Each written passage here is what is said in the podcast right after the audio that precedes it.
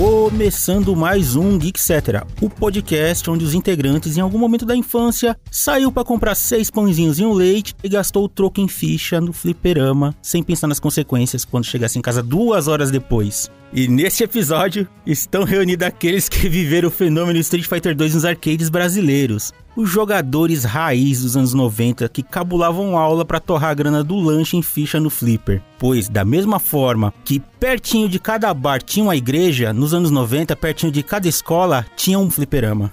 Eu sou Gilson Mar Livramento e hoje eu estou aqui para falar da saga Street Fighter, uma das maiores franquias de luta que completou 35 anos agora em 2022. E aqui comigo estão Takeshi Oyama. E aí, pessoal, bom dia, boa tarde, boa noite, beleza? Alguma novidade, coisas boas já para emendar para recomendações? Rapaz, esse final de semana agora, importante dos fãs de anime, porque vai estrear a nova temporada de Pop Team Epic. Uhul. Anime doidão, meio insano, muito rápido de assistir também. Esperamos que seja nessa fórmula, não sei como vai ser agora. Espero que mantenha aqui na da primeira temporada. Se for metade da maluquice, já tá bom demais já. Ah, já tá Então excelente. fica de olho aí. Você pode ver a temporada anterior também em vários sabores, em variações. Maravilha. Também tô aqui com ele, Jefferson Caio. Olha, queria dizer ali no começo que eu também já cheguei a cabular trabalho.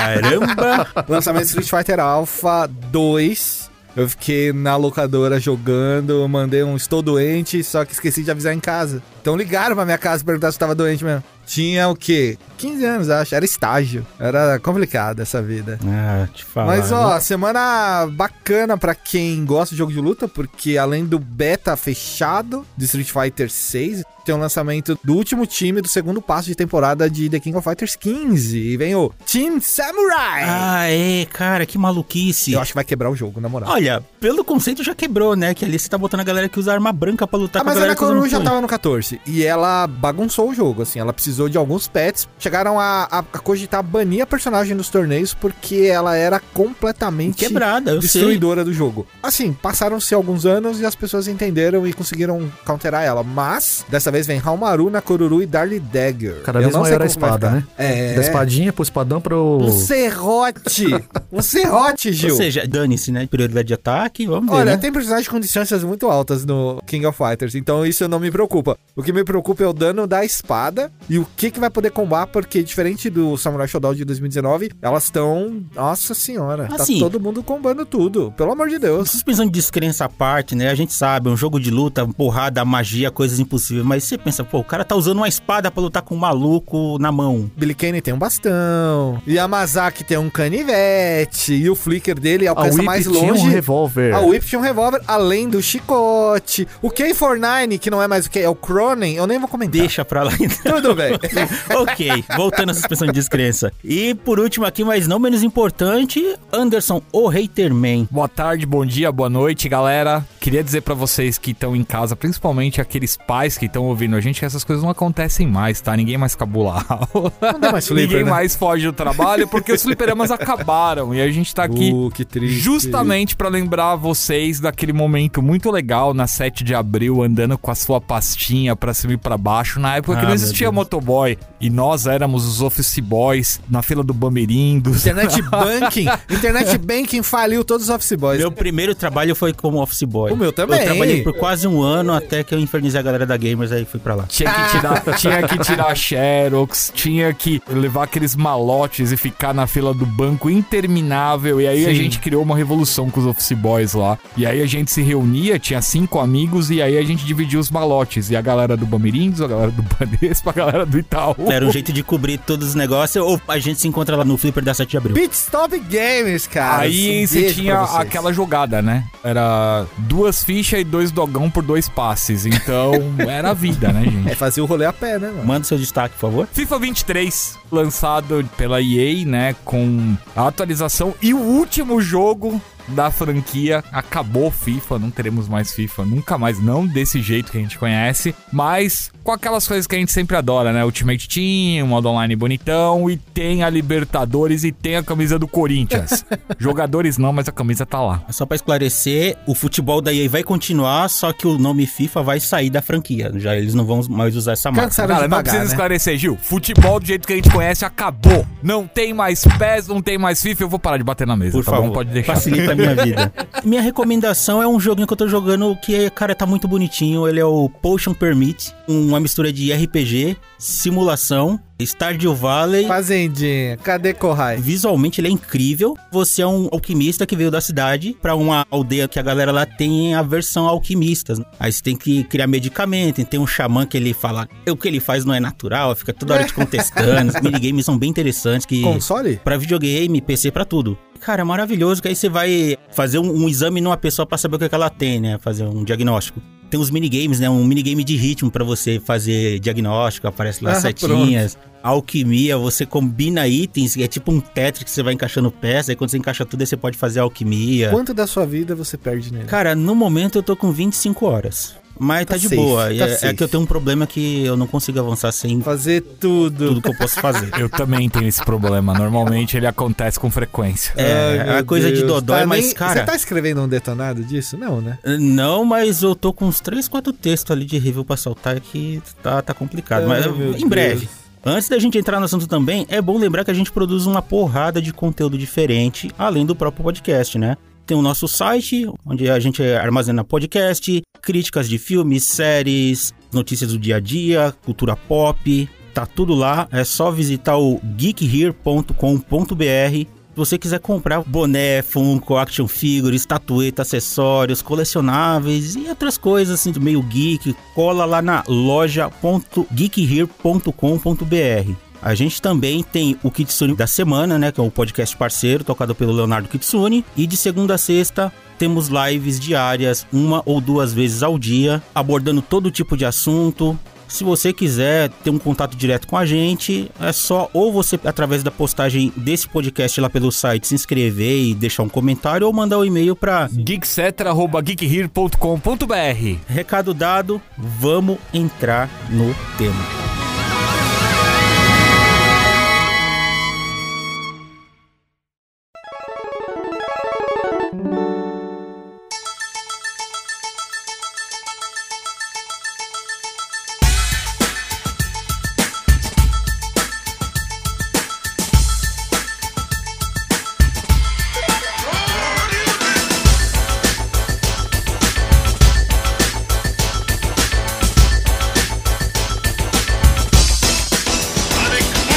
A franquia Street Fighter completou 35 anos em 30 de agosto de 2022. E é louco pensar que você olhar pro primeiro jogo, que foi lançado lá em 1987, ele não foi assim um, um sucesso, nem nada assim de grandioso como a gente viu com o próprio Street 2, né? Mas assim, hoje em dia a gente olhando retroativamente, ele tem uma importância tão grande não só pra franquia Street Fighter, mas para o segmento de jogos de luta. Tem alguns nomes ali por trás daquele primeiro jogo que fizeram história, são verdadeiras relíquias, né? Quem que é Takashi Nishiyama e Hiroshi Matsumoto? São os verdadeiros pioneiros. A gente lembra muito do o Okamoto, né? No, Yoshiki do- Okamoto, que veio depois. É, do Street Ele veio de 2. outra empresa, na verdade. Ele veio da Konami. né? Exato, mas Takashi Nishiyama é o cara que provavelmente criou um gênero, fez os arcades ganharem mais dinheiro e desenvolveu seus produtos e seus próprios rivais. o cara, sozinho, criou um império que eu acho que ele não pode chamar dele por questões de direitos autorais, mas é dele, cara, é dele. Ele criou o problema e a solução, né? Ele falou, ah, tô de boa aqui, vou criar um rival pro meu jogo. Nishiyama, cara, se você puxar um pouco mais pra trás com o Mu Patrol e com o Kung Fu Master, você já via ele meio que namorando ali, ele entrando no gênero de luta e no próprio beat'em up, de uma certa O maneira. bonequinho vermelho e o branco estavam lá, né? É, e, e, cara, dali pra criar o Street Fighter, eu não sei o que se passou na cabeça dele, mas ele criou um conceito que é usado até hoje, que é o que caracteriza praticamente o gênero, né? Aí. E não tem indícios de ser abandonado completamente. É que lá nos anos 80 o que esse cara fez foi revolucionário. Que assim, hoje em dia a gente tem um monte de coisa que é tão natural e vem em jogo de luta Aham. que você pensar, isso é clichê. É, pá, foi ele que fez. Exato, mas se você pensar final de 80 ali, é um negócio revolucionário. O videogame ainda tava engatinhando. Posso estar errado, tá? Mas se eu não me engano, eu tinha visto algumas entrevistas bem antigas, assim, de época de GM, coisa que foi traduzida lá do, do Japão. Esse cara, se eu não me engano, ele falou que a ideia veio porque ele assistia muito filme de ação. E ele pensou, é legal, né? Botar lutadores e estilos de lutas diferentes. Mas como fazer isso? Vamos fazer uma pessoa viajar pelo mundo, né? E essa ideia foi maturando com base em filmes de ação, que era uma coisa gritante nos anos 80. E aí começou esse ensaio. É, eram filmes bem bombásticos na época. Os anos 80, de uma forma mais geral, eles inspiraram muito essa coisa de você ter um herói de ação, essa coisa de você ter tudo muito exagerado, muito pesado, assim. E isso até se traduziu bastante nos videogames, se você parar pra pensar, né? O próprio Takashi Nishiyama, ele começou na Airen, que na verdade é uma empresa que tem muito mais elos com a Capcom do que a gente imagina, né? Por sinal. A própria Airen, ela começou no que lá no Japão eles chamavam do boom dos Invaders, que são esses jogos tipo Space Invaders, jogos de navinha, Galaga, Galáxia, jogos da Namco, jogos da Taito e tudo mais. Então, durante esse começo dos anos 80, você tinha muito essa coisa de eles saírem um pouco dessa caixinha dos jogos estilo Invaders, Space Invaders e tentar coisas diferentes. Surgiu aí um Pac-Man, surgiu aí de repente um Scrambler pela Konami, Time Pilot pela Konami. Então, eles estavam tentando trazer personagens, de repente, diferentes de você ter um veículo, de você ter um personagem muito cartunesco. Até, sei lá, de uma certa forma você pensar, Donkey Kong com o Mario, ele acabou sendo um jogo que abriu portas pra você ter personagens humanos Uhum. começando a partir pra os videogames. Você controlar um avatar que é um personagem que não é um veículo, que não é só você dentro daquele veículo. E até nesse sentido, o próprio Nishiyama ele começou, né, com o que seria o Spartan X, né, que é o jogo de kung fu meio baseado naquela ideia do Bruce Lee, o jogo da morte, você subir é- e- e Andares, enfrentar inimigos. ele, ele ao mesmo tempo, ele é um precursor de beat'em up e de jogo de luta, se parar pra pensar, né? Exatamente. Ele tem a fase e tem a boss battle. Sim. Que é basicamente o que a gente viu em outros títulos aí depois, como o próprio Black Belt. Inclusive no próprio boss battle dele, ele já tem alguns indícios de jogos de luta um contra um, porque durante as fases você anda pra trás, anda pra frente. Uhum. Quando você chega no chefe, você já consegue andar tipo você, anda- você- recuando. você não vira né? as costas Diferente. pro seu adversário. E o chefe, ele tem mais HP, então o Ele combate tem é um mais HP que demorado. Uhum. aparece, inclusive. É bem legal e é muito o começo da história, porque a própria Capcom trabalhou esse conceito em seguida do, do Street Fighter, né? Que Dá pra dizer que esses caras, eles botaram a pedra fundamental ali no, no pioneirismo de muita coisa do que a gente É, vê hoje. né? Talvez sem o Nishiyama, o Okamoto não tivesse chegado ao Street Fighter 2 Uhum. do jeito que ele apareceu, sabe? Tipo, acho que precisou ali esse momento. Ter uma base pra ver o que podia melhorar. O mesmo caso do Assassin's Creed 1 pro 2, né? né? E o Shiki Okamoto também, que é um ávido fã, um ávido adepto de você botar personagens nos seus jogos, porque ele na Konami, quando foram pedir pra ele fazer o Time Palace, eles tinham pedido pra ele fazer basicamente um jogo de navinha, basicamente. Ele inventou de fazer um jogo de avião, tipo, é, teco-teco, meio Segunda Guerra, Ah. com viagem no tempo. Os caras falaram, não, você tá fora. Os caras falaram, não, você tá fora. Ele, não, tudo bem, eu também não tava afim mesmo. Que bom, né? Não. É, porque senão ele não teria ido pra. Não Mas teria é movido a joguinho pedra. com avião tec-tec e viagem Mas já maluca tinha aí. 1942, velho. Tava cheio de avião tec-teco lá. O próprio 1942. É, Pelo menos nas antigas no Japão era muito comum a galera esconder nome dos produtores, da galera do desenvolvimento com nicknames. Generalizado Então, naquela época, né? isso assim era só pra evitar que a outra empresa tipo, ô, vem trabalhar pra mim, porque assim, bem ou mal isso aconteceu. Katsuhiro Harada da Bandai, ele já contou uma vez que isso também envolvia o desgosto dos familiares É, da- era um dessa negócio meio geração bizarro, né? Cara. buscar por esse tipo de trabalho e não ir atrás de um trampo normal, entre aspas, tá ligado? Eu vi numa entrevista do Kojima ele falando isso, que os pais dele meio ficavam É, sim. desgostosos. Os pais com do Renata ele. foram É. bem cruéis com ele também. Mano. É. Por isso que ele contou essa história e aí eu falei, pô, tem isso também, né? É, Então, que eu sempre pensei, cara, deve ter uns Red Hunter ferrado, né? Aquela- Aquela coisa tava começando a crescer Ah, é. de novo o Tipo, mercado. o cara vê ali, ó, o cara fez um negócio, pô, vem pra cá que aqui você pelo menos pode dormir na sua casa um dia por semana. Porque os caras trabalhavam, né? Se eu não me engano, é que o próprio Takashi, ele era conhecido como Piston Takashi, que era acreditado. Sim, tá, Piston Takashi. E outro era, ó, como é que é? é Finish Finish- Hiroshi. Nossa, Você olha aí, sabe, É, cara. Eu, não, eu não fui muito atrás do. Você teria do... lembrado desses nomes se você tivesse terminado Street Fighter 1 no modo single player aqui? Não. Seu ruim. É difícil. Não Não, não, tem- não é, não é Não, ruim. é ruim. Não tem Não como. sabe da É, é um exercício de paciência, Não antes sabe da de Hadouken. tudo. Não tem como jogar Se aquilo lá, você cara. tivesse jogado, você saberia aprender. O... Você deu o Hadouken raiz. Eu velho.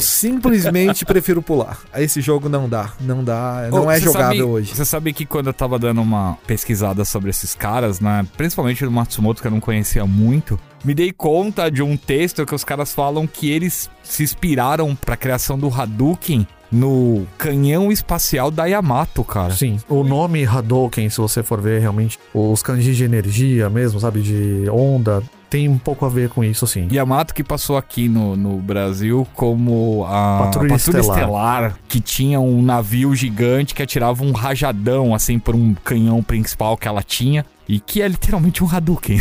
Eu sinto que essas histórias sobre a inspiração dos golpes, elas acabam se cruzando muito, porque ao longo dos anos eles vão lembrando de momentos diferentes do desenvolvimento e tal. Se você for ver, por exemplo, Yamato tem esse sentido, acho que de repente é uma revelação bastante curiosa que eles deram, mas você pode ver até pensando nessas obras da época, anos 80, você pensando nos filmes de ação, pensando nessa brincadeira de filmes de artes marciais, Hokuto no Ken é um bom exemplo disso. Você tem literalmente a, a tríade dos golpes dos jogos de luta, do clássico, do arquétipo do personagem padrão, do Shoto, né? No caso que Uhum. eles falam, estão ali, né? Você vai ter o Hadouken, aquele Ten Hakasatsu do Kenshiro, tem o Shoryuken, aquele Ujo Shoha. Esses dois en- ingressaram na Capcom meio que juntos, né? O Hiroshi e o Takashi. Pra criar o primeiro Street Fighter, Uma certo? ideia boa, O sim. próprio Street Fighter, apesar assim, da mecânica do primeiro jogo não sei lá das melhores, né? Nem um pouco boa. Os caras criaram golpes icônicos, né? Indo pros golpes, eles esconderam alguns segredos dentro do game que até então não tinha. Imbuído aí também num modelo de controle de seis botões em algumas máquinas e um outro de botões de pressão. Foram lançadas duas máquinas, né? Essa de botão de pressão, são dois botões com pistão lá que é. Exatamente, exatamente. Eu posso te dizer que no Brasil, depois do fenômeno Street Fighter 2, claro, né? Muito depois, ali pra 97, 98, eu achei uma. Com as- os botões grandões? Sim, era muito bizarro. E eu achava estranho porque era a coisa mais diferente que eu via no fliperama. Porque assim, essa máquina ficava numa casa de flipper, que era tipo um galpãozão cheio de fliperama, perto do cemitério israelitas aqui, É, né? né? sei, sei. Entre o bairro João 23, onde eu morava, Avenida Raposo Tavares, Aham. mais próximo Chegou da, do da prateleira nada. do Carrefour. Chegou do nada. Ou o cara gostava de ir eu atrás. acho que o cara gostava. que Aí a gente tinha um- descobre que o cara, na verdade, é o Michelin. Não, mentira. Não.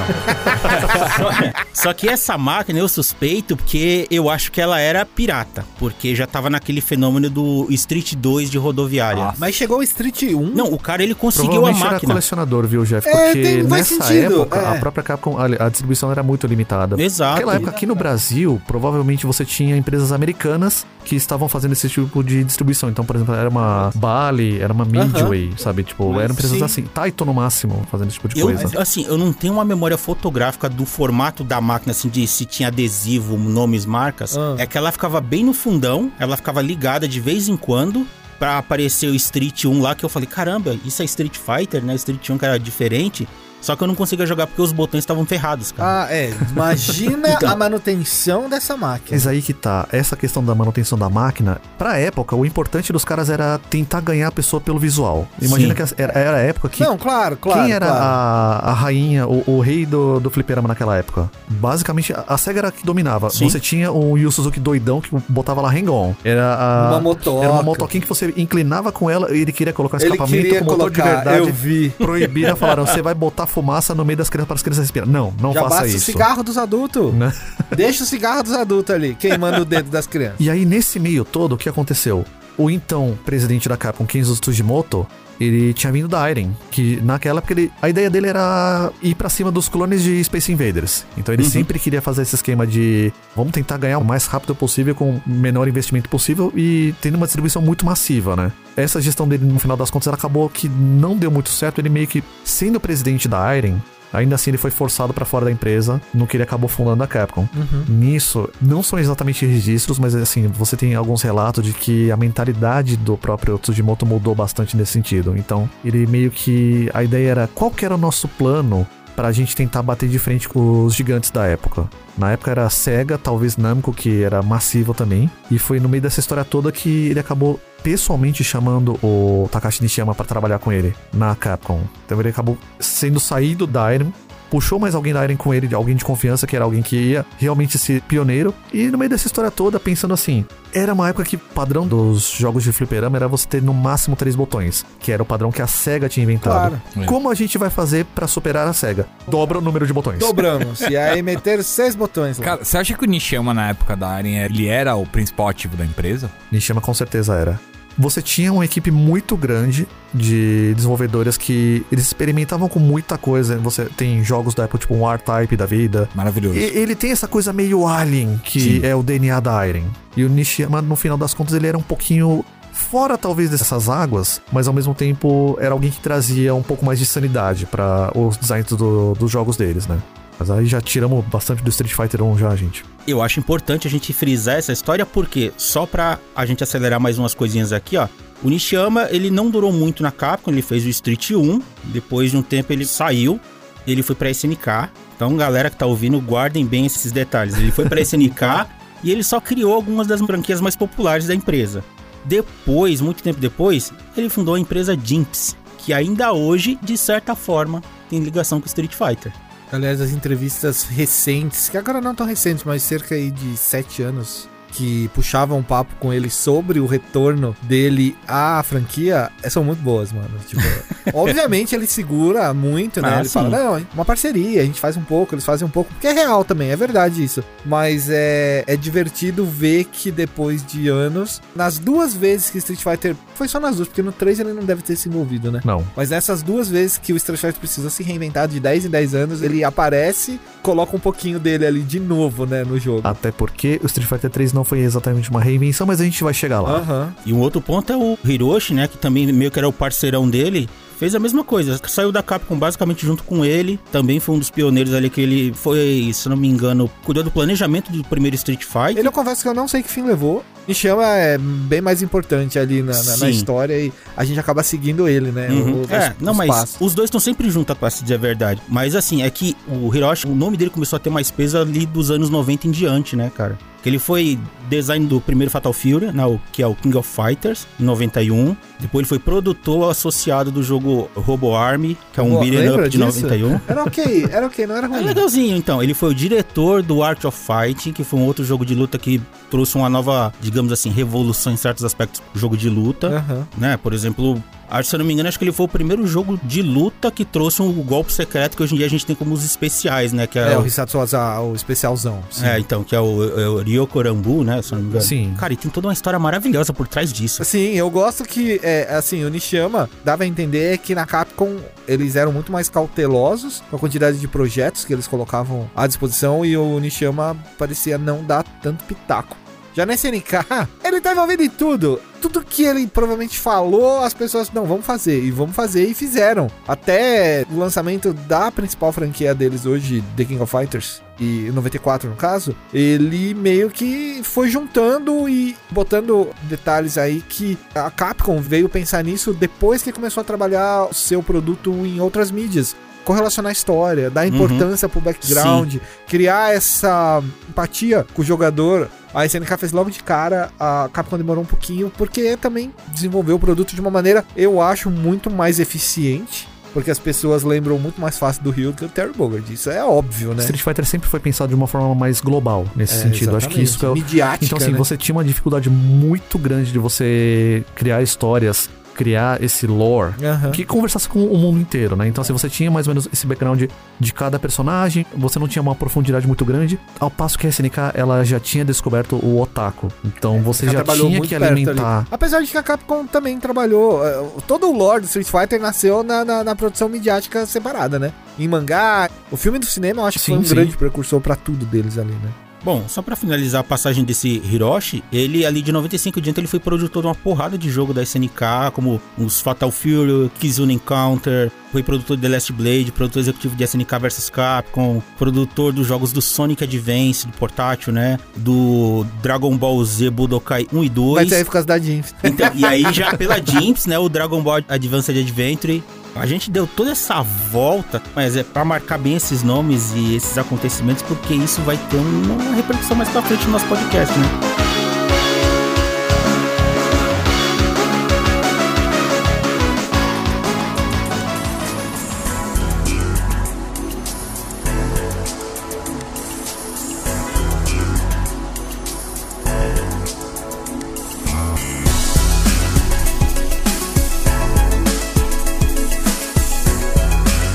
Bom, como a gente já deu um passeio bem grande por Street Fighter ali no comecinho, né? Já criticou também a parte de mecânica que a ideia era boa, mas a mecânica não era tão funcional porque era um parto soltar magia, né? A execução, eles não souberam medir mais ou menos o- a taxa de aceitação, talvez, do comando, as coisas ficaram. Uhum. Os inputs eram horríveis. um Os inputs eles tinham que ser mais do que precisos. O conceito era meio falho nesse Então, sentido. era absurdo porque o jogo ele tinha uma certa velocidade, não era muito, mas ele tinha um certo ritmo. Ele era rápido pra época, Exato, mas, mas, pra fazer os comandos você tinha que fazer meio que pausado, baixo, diagonal, frente, botão. É, e a diagonal é um problema, cara, Exato, nesse não, tipo só que de tinha que fazer conteúdo. Tanto que devagar. Mortal Kombat Bolhou, cancela não as tem. diagonais, Não entendeu? Exato. E isso é um problema muito sério, cara. E golpe secreto virava mais secreto, mas por falha. Exato, mas se você acertasse um Hadouken, um Shoryuken, cara, você finalizava a luta, porque era um dano monstruoso. A CPU tirava mais, mas sim, era um dano. Quase meia barra. É, e como a gente já disse, né, foi um jogo que fundamentou ali bases do que viriam a ser hoje o mais comuns nos joguinhos de luta. Botão de soco e e chute com um, três níveis de força, né, fraco, médio e forte. Capcom foi pioneira nisso. Só que no primeiro jogo, ou você jogava com o Ryu, que era o principal, e no máximo jogava com quem se você usasse o controle 2, É, né? não havia opção de escolha de boneco. Coisa É, muito da época também, Uhum. né? Você, ainda assim, você... Apesar de ser um jogo um contra um,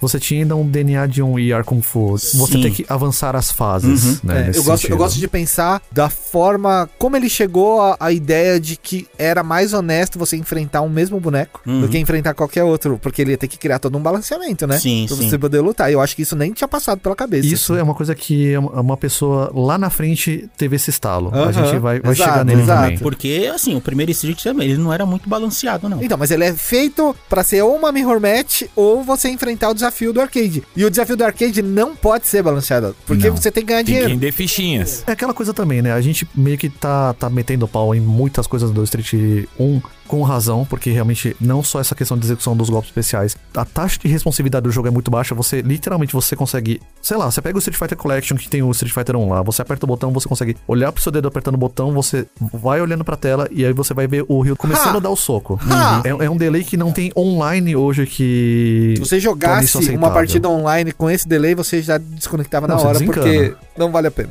Como dito aqui, era coisas da época, né? Mas Sim, fliperama era feito pra arrancar dinheiro. Então, quanto mais alto você chegava, botou a ficha, perdeu, bota mais ficha, sai, Ótimo, ou vai bota, mas pro outro. continua. Ou ele É ganhou isso. de você, Uhum. bate E nele. o elenco era bem interessante na época, cara, que era o Eagle, o Lee, o Joe, que nunca mais apareceu, o Gen, Geki, Retsu, Adon, Mike, que não é o, o boxeador, Não é o mas boxeador. ele era um boxeador também, o Bird, e tinha como chefão o Sagat. Que aí começou o começo de lore, né? Que eu até tinha falado com o Jeff em off, que o Ryu, ele era quase como um vilão nesse primeiro jogo. A lore não foi pensada, simplesmente aconteceu. Ele só era um viajante, né? Tava indo É. atrás de, de Ele era um desafios. novato. Não sem vergonha.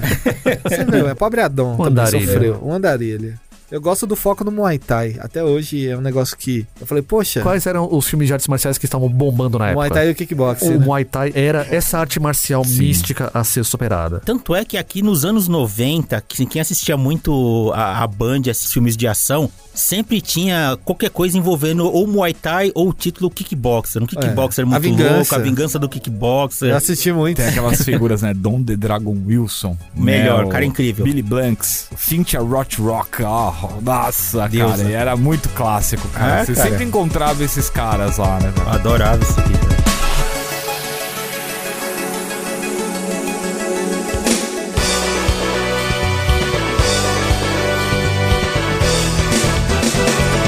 A gente agora vai pular pra Street Fighter 2. Aí sim. lançado cinco anos depois do primeiro jogo, ele aconteceu de uma maneira um pouco esquisita, né? Que ele não ia ser bem uma sequência. É por conta também, eu acho que, assim, alguns fatores, né? Um deles era o próprio Final Fight. Uhum. Foi uma continuação direta do Street Fighter 1 que eles modificaram o gameplay, mudaram tudo. E aí, quando o Street Fighter 2 começou a ser planejado, ele meio que foi pensado desse jeito também, né? Mas você sabe que a modificação do Final Fight 1, ela resultou mais de você ser obrigado a ter criatividade por conta de restrições do que qualquer outra coisa, Não, né? exato, exato. Que era a época que realmente a, a crise de semicondutores estava muito alta, até parece 2021, 2022, não sei. De novo, né? É.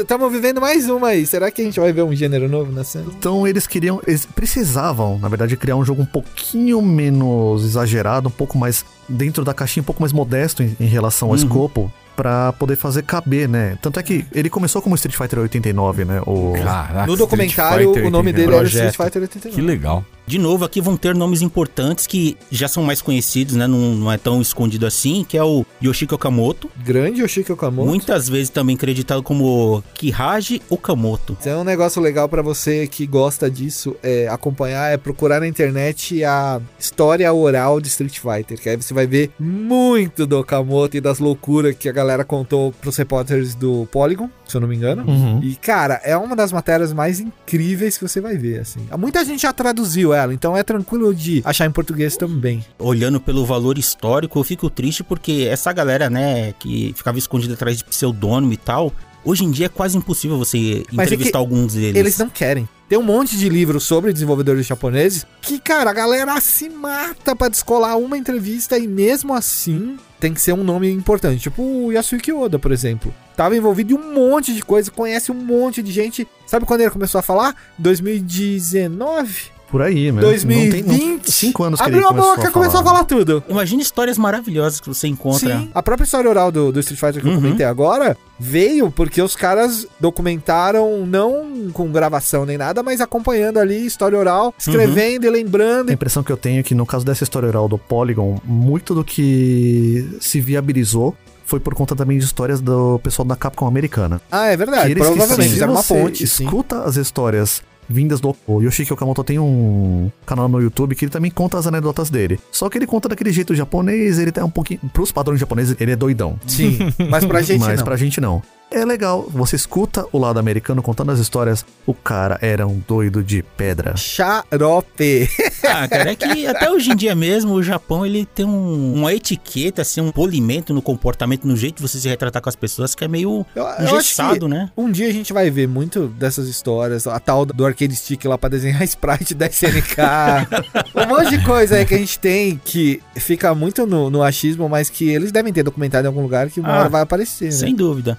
Ali acompanhando o o Yoshiki Okamoto, né, na produção do Street 2, também tinham outros nomes, né, uns designers, que era o Akira Nishitani, acreditado como um Nishitani. Ninin. é Hoje voltando à ativa, inclusive um- muito visível pelo Instagram. Sim, sim. postando informação, postando coleção. Falando do jogo novo deles, né? Que é uma versão aí de um Street Fighter, mas não é bem um Street E é legal que Fighter. esse Ninin, né? Coisa muito comum de ninja, né, cara? Você tem um monte de personagens que, principalmente se você é fã de One Piece, recentemente você viu um personagem que ele, toda vez que ele vai fazer uma técnica, ele manda um Ninin. E Exatamente. um outro nome importante é Akira Yasuda, acreditado como Akman. Ah, que mama. Famoso, lendário. Devo dizer que é um tarado online. O cara é, Ó, Olha quem tá o falando. cara é complicado.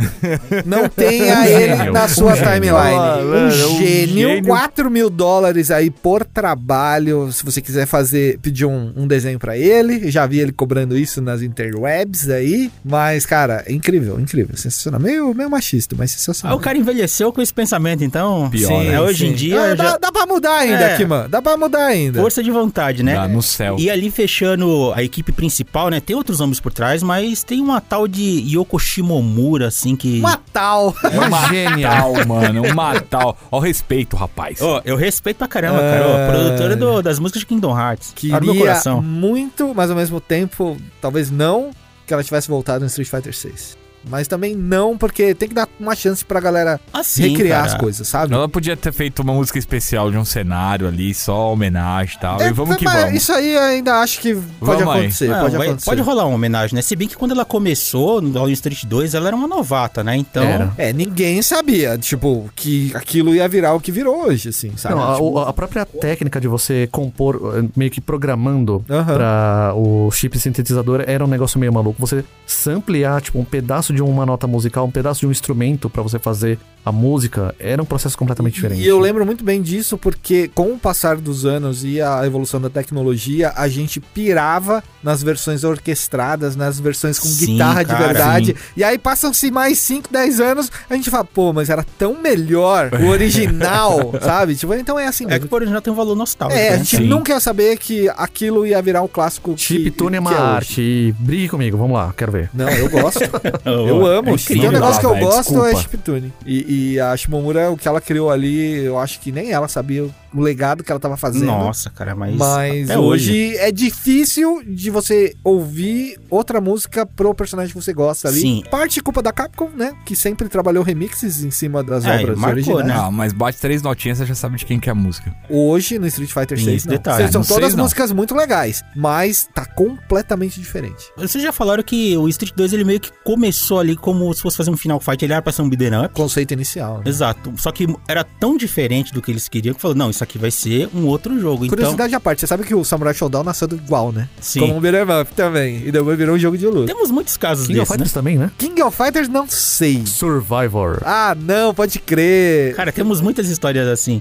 E eu acho que no caso do Street, talvez em função dessa mudança que o o universo de Street e Final Fight sejam ali o mesmo, estejam entrelaçados. Eu acho que eles pararam pra pensar essas coisas depois, mas sim, faz todo Foi bem sentido. depois. Foi onde? No Zero No que os Alpha. caras começaram, né? No Alpha que os caras começaram a cruzar de verdade isso. É, mas sim. Talvez, talvez no Final Fight mesmo, porque no 2 você já tinha referências a Chun-Li e Gael nos cenários, É. por exemplo. E se eu não me engano, num Final Fight, na ficha do Hagar, tinha lá um, um- não sei se era erro de tradução ou alguma coisa, que chamava ele de ex-Street Fighter. Ah, não, é por causa da, da liga lá do. Esqueci o nome do jogo de luta livre? né? Saturday Night Slam Masters. Eles- A Liga do Alex, Slam inclusive. Masters é animal. Uma birra que eu tenho antes da gente avançar Ah. é com a divisão da Capcom americana, que tentou emplacar o nome Street Fighter, botando lá o Street Fighter futurista de 2010. Deus, né? Que era um jogo de plataforma nada a ver e que eles Ruim. adaptaram a lore, botando o Ken como um ex-Street Fighter que virou cientista. Eu não lembro o que, que é isso aí. Street É, Fighter um jogo de 2010. Nintendo. Era um jogo de Não, Nintendinho. não, ele ruim. é Street Fighter 2010, The Final Fight. Eu não É lembro. ruim, velho. Eu não cara, lembro, eu é não lembro. Ele não é ruim, só não é Street Fighter. É, Ela é ruim! não, ele, ele é ok pra jogar, mas Pô, aí Visualmente, assim, a capa dele parece esse Capitão Comando. é legalzinho, mas na hora que você começa a ver que os caras Não botou adaptaram fé. a lore, botaram lá Ken, ex-Street Fighter que virou um cientista, que precisa achar uma arma e não sei o que lá. Cara, Eu diria que é loucura se eu não conhecesse um cientista gênio do mundo que tentou salvar o mundo e transformou todo mundo em monstro. E aí virou o personagem principal de um jogo que eu gosto muito. Que o nome dele era Frederico, hoje é Soul Bad Guy. Então, então Gil, eu não julgo mais. eu julgo condeno a Capcom até hoje. É, só para constar, na versão japonesa não é quem, é Kevin. Grande Kevin, Kevin Masters. não tem Kevin. Americanas, caras, fazendo americanices. É, Localização. Enfim, bom, mas a galera que produziu o Street 2 e que deixou sua marca ali, né? Cada um, assim, seguiram caminhos bem diferentes. O Nishitani, ele deixou a Capcom em 95 e fundou a própria produtora, que é a Arika. A Arika que trabalhou muito próximo de Street Fighter por muitos anos também, né? O Okamoto, ele se desligou da Capcom em 2005, fundou a própria produtora a Game Republic, e essa que teve um dos finais mais tristes, né? que- Sim, e tinha o Genji, né? lembra do Genji? Sim, sim. Ele lançou alguns jogos e tal, mas por questão financeira, assim, deu um monte de zica de produção. E depois que ele lançou Dragon Ball Origins em 2008, a empresa fechou e ele teve que demitir uma galera. E hoje ele trabalha produzindo jogos mobile. Porque é o caminho de muita É. gente ali. O Japão, cara, o Japão tem um mercado de jogo mobile. É, que assustador. É, é, nossa. Ele tá se dando bem, né, com o mercado mobile, né? Sim, eu, Tomara. eu vi entrevistas dele falando que fica muito feliz de produzir jogo e mais feliz ainda que a galera tá jogando e gostando do jogo. Aham. O que me faz pensar que, às vezes, o próprio Street Fighter nasceu como um- uma dúvida ali, né? Tipo, nem eles sabiam o que eles estavam fazendo na época, mas entregaram um negócio que revolucionou o É mercado. que se a gente olhar hoje, assim, pra época, não tinham exemplos, né? Então os caras estavam sendo pioneiros. Exato, exato. Aí hoje em dia que a gente vê um, ah, tem um jogo de luta aqui, beleza, tem mais 40 ali que é, muito e, parecido. E em retrospecto, a história dos jogos de luta que muita gente data, sei lá, os anos 70, Uhum. Karate Champ, jogos de você enfrentar um outro adversário. E aí eu, eu costumo brincar que você tem o Antigo e o Novo Testamento. E aí o Antigo Testamento, obviamente, você vai marcar o jogo do confronto entre um- dois jogadores como um jogo de luta, óbvio, né? Sim. Mas aí você tem o Novo Testamento ali, onde Street Fighter 2 é o pioneiro e dele, da fórmula Sim. dele, que nasceu com acertos, sorte e alguns erros, todos os outros jogos aí por 10 anos foram replicados em cima da mesma história, entendeu? Profundo, hein? Agora que você falou desse Novo Testamento, Antigo Tes- Testamento aí, a gente pode dizer que a gênese do videogame é o 1x1, porque o primeiro jogo de fato era o Pong. Sim. Já era um jogo de precursor luta. Aí de é jogo já, de as luta. pessoas já não saíram na mão por causa do Pong. Então temos que mudar tudo. Pro primeiro jogo de luta é Pong. tá o Antigo Testamento, aqui a gente tá falando do novo. E no novo, Street Fighter 2 é o brasileiro. Pois porque é. dele nasceu o gênero que bombou nos anos 90. Uhum. E hoje, a- algumas pessoas mais influentes dentro do mercado estão batendo a cabeça pra tentar atrair pessoas, porque é um jogo que ele acumula experiência. Não adianta, não tem o que fazer. O cara que joga mais tempo vai ser melhor. Não tem atalho pra isso. A menos que Sim. você seja um monstro, gênio e desenvolva suas habilidades rapidinho. Eu levei o quê? Dois anos pra dar um Hadouken, jogando na época, 91. O quê? No, você tá falando do Street 2 ou Street Tô 1? falando Street 2. Não, Tá, não no joguei Street, Street 1. 2, cara. Tô falando dois Street anos 2. pra dar um Comecei a Hadouken? jogar em 91, aprendi a jogar no começo de 94. Mas isso que era o fenômeno da época, porque você pensando bem que. Pra gente, é, realmente, esse- esse aprendizado de você usar a alavanquinha pra você fazer um, um meio círculo, um círculo ali, um comandinho lá, começou no Street 2. E Sim, era sim, sempre sim, o, sim. o coleguinha da escola que sabia dar o golpe É, e, e, e ensinava não, e pros não outros. só o movimento, mas aplicar num combate, sabe? Tipo, Uhum. entender as regras, entender o tal do xadrez mental que você joga ali com o adversário, desprever, antecipar ou forçar o cara a fazer alguma coisa. Dois aninhos aí. Essa era a parte da brincadeira. Era um jogo de luta de você derrotar o seu oponente, mas parte da graça era você saber fazer o golpe. Ah, é. Não se joga jogo de luta sem espetáculo. Que é muito legal você fazer um negócio bonito ali. Isso, cara, E até hoje. quantas vezes você não perdeu lutas que o cara tava no sanguinho ali, com a barra vermelha e você queria matar ele no Shoryuken só pra ver o efeito de acertar o Shoryuken depois o KO? É. Era um pouco disso mesmo, né? Você até podia ganhar a luta, mas se você não soubesse soltar o golpe especial, você não sabia jogar. Não, era não. basicamente, né? Eu peguei uma galera que jogava muito melhor que eu na época, né? E eu jogava com uma galera mais velha também. Eu não sei com quem que eu já jogava na época, mas. Não, todo mundo. Eu É, gente pegava do uma- Flipper. eu gente é pegava uma galera aleatória. muito mais velha. Assim, meus amigos eram um pouco mais velhos que eu, assim. Principalmente os de fliperama, porque não era uma coisa muito liberada pra gente, né? Ficar em fliperama. Então, você sempre ia meio acompanhado com o mais velho ou seu pai tava no boteco, né? E às vezes acontecia com uma certa frequência. Comecei jogando em Street 2 com os caras que jogavam muito, mas muito melhor que eu. Isso ajudou bastante a subir o nível rápido, né? Pra aprender a jogar rapidinho ali, sei lá, com uns dois meses jogando Street, eu já tava batendo nos velhos. Eu jogava no meu tempo de escola, então tinha o lance de cabular aula ou guardar o dinheiro do lanche ali. Às vezes eu comprava duas, três fichas, perdi em menos de 10 minutos e, e é Ia isso. pra casa. Pois é, Ou ficava lá assistindo. exato. Que Jogar era um contra. aprendizado, né? Jogar contra envolvia muito mais coisa, né? Era o Tipo, Ah, streaming da demais. época, já. Ficar assistindo. Não, então. Aqui, por Ficar, cima do ombro, ficar né? assistindo pra aprender. Mas eu digo, jogar contra um ser humano envolve aí questões de ego que entram na parada e você nem percebe. E o psicológico, velho. E o Psicológico. pior é quando você é pequeno e tem gente mais velha que parece que sabe o que tá fazendo, você ganha dele e ganha de forma humilhante, né? Que é o conceito. Pois que é. é. aí é onde você aprende a respeitar os mais velhos. E eu brigava pra c... nessa época. Então eu sempre fui um moleque muito brigão. Chegava todo arrebentado em Eu casa. não, não fui muito de briga, mas eu já vi muita briga acontecer por causa Ah, disso, não. cara. Eu era brigão. Já vi briga, já Boa. vi gente sendo proibida de sair do fliperama, já vi bituca de cigarro no Assim- braço. Paulistinha nunca foi um movimento tão usado quando você ia tentar entrar contra o cara e o cara colocava o Cotovelada. A coisa joelho. é mais agressiva que eu vi foi alguém tomar uma- uma estiletada no braço. Deus É Aí do você, céu. aí mas hoje você onde você jogava tava onde, jogando, velho? tio. Na presídio? Não, eu jogava no boteco da tia moça, que era tipo. Tipo- Tia moça. É, que era tipo uma casinha assim que vendia guloseima e tinha quatro máquinas. Quatro Street não, quatro máquinas não, diferentes. quatro máquinas diferentes, mas Street era prioritária. Ah, é, todo Era- mundo era queria as do- jogar. Era as docerias de arcade, tá ligado? A tia tinha a doceria e metia quatro máquinas. Mas lá. era, cara, que assim, quando Street 2 explodiu aqui no Brasil, chegou um momento que era impossível você não ver uma máquina de Street Fighter ou até de fliperama em qualquer lugar. Ah, é. Boteco, açougue, cabeleireiro, padaria.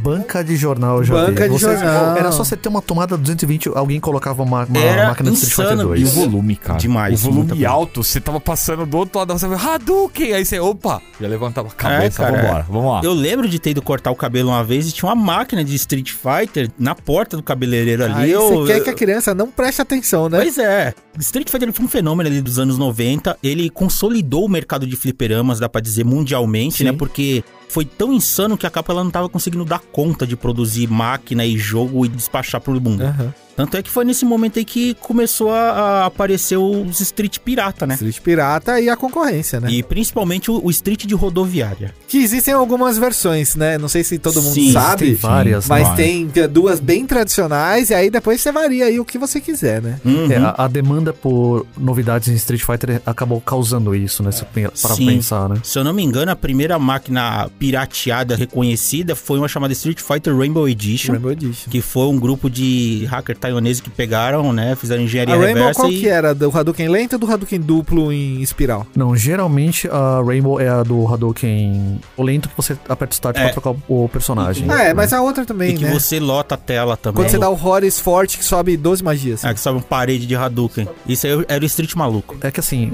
essas variações de Street Fighter Pirata, elas não eram exatamente documentadas. Não. O que a gente tem hoje seria a Rainbow, que é a mais famosa. Uhum. Aqui no Brasil você tinha muito a Koryu, que Que é a do Shoryuken que vai lá a tela inteira. Que ele vai pra frente, É. ele vai pra... era a versão que mais frisava, que mais travava nas máquinas mesmo, que inclusive a tela título, ela não era a tela do Street Fighter 2, eram uns ideogramas, né? Em mandarim, só que distorcidos, em pixelizados mesmo. É, isso eu não lembro. era uma versão bastante comum, principalmente em São Paulo, que era onde você tinha uma distribuição maior. E uma que você tinha muito pra fora de São Paulo, que chegou que era a chamada Red Wave, que era uma versão que você tinha magias trocadas entre personagens. Essa era a versão que a Chun-Li dava um chute e saiu um Hadouken da perna dela. Tá. O Blanca dava um choquinho e saiu um Ah, Essa é, Sonic Bom. é o que eu chamava de Street maluco, né? Que o Sagat dava o Tiger Yoga Flame. né? Tiger Yoga É, então, Flame. é, e essa que o Zangief, quando você pulava e usava aquele giro dele, Sim, saiu ficava Yuga subindo o Flame. cenário. E aí você podia subir o cenário e dar o pilão giratório de 17 telas. É, cara, é com ele, com o Guile, você ficava magia e subir no cenário, você ficava invencível e você podia agarrar o Quebra cara e costela. finalizar a luta. É, que você qualquer quisesse. boneco, né? Podia subir tela. Sim, É que sim. com eles era Só mais que- comum. É, sim. Só que quem sim. agarrava melhor era esses dois, né? E eu lembro dessa máquina porque que eu jogava, eu fazia truque de você matar o inimigo, começando com um boneco. Você começava com o Vega, trocava pro Ryu e ficava defendendo até a garra sair da cabeça do Ryu, a garra do Vega. que aí quando fazia isso, você dava giratória fraca no canto da tela, ela acertava o cara do outro lado. Mas sabe o que é isso? Era o truque pra fazer o Super Ken.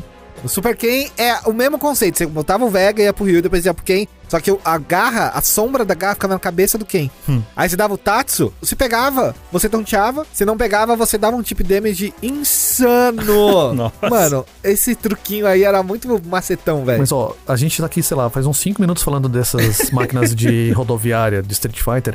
Isso acho que só atesta o quanto o jogo realmente ensinava a gente a jogar. Sim. Quando você já falava de Street Fighter dessa maneira, você meio que já assume, a gente já tá explicando, assumindo que, não, a pessoa já jogou até cansar Street Ah, Fighter, é. né? Você aprendia a jogar, você queria mais. Você que sempre queria mais, você queria ter golpes novos, você queria ter mais velocidade pra jogar, você queria um jogo mais, uma partida, uma Sim. luta mais intensa, né? E aí foi a demanda que a Capcom acabou criando dentro dela mesma, né? E aí que a- era o grande problema. O Nishitani, quando ele criou o Street Fighter 2, o jogo era milimetricamente calculado. Você tinha o tempo do golpe, o Shoryuken, ele subia tantos pixels na tela, você tinha um certo tempo de volta, que era o tempo que a reação que um ser humano teria pra poder reagir àquele golpe e contra-atacar. E essas máquinas quebravam esse tipo de coisa. E por que que era tão legal? A Rainbow Edition, por exemplo, ela foi a, a causa do que a gente viu aí no último, sei lá, duas décadas.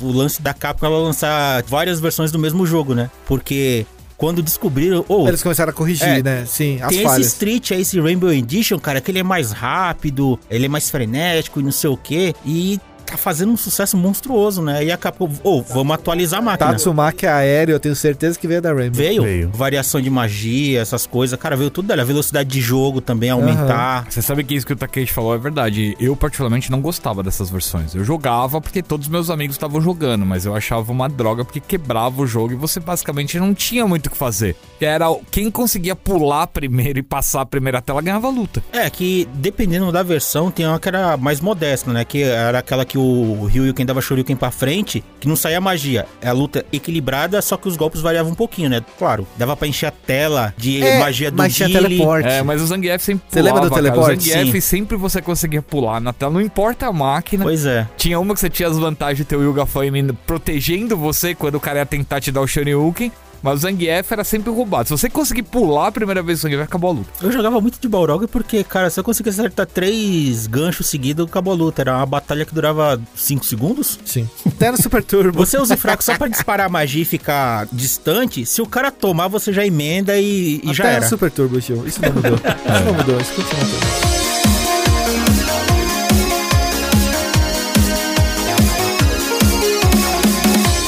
O fenômeno foi tão grande que virou uma corrida pra lançar todo tipo de versão possível de Street Fighter pra videogame, Aham. além das versões de arcade e consequentemente numa dessas melhorias que a Capcom fez, né, e vendo que, estão fazendo o nosso jogo melhor, vamos tentar melhorar também.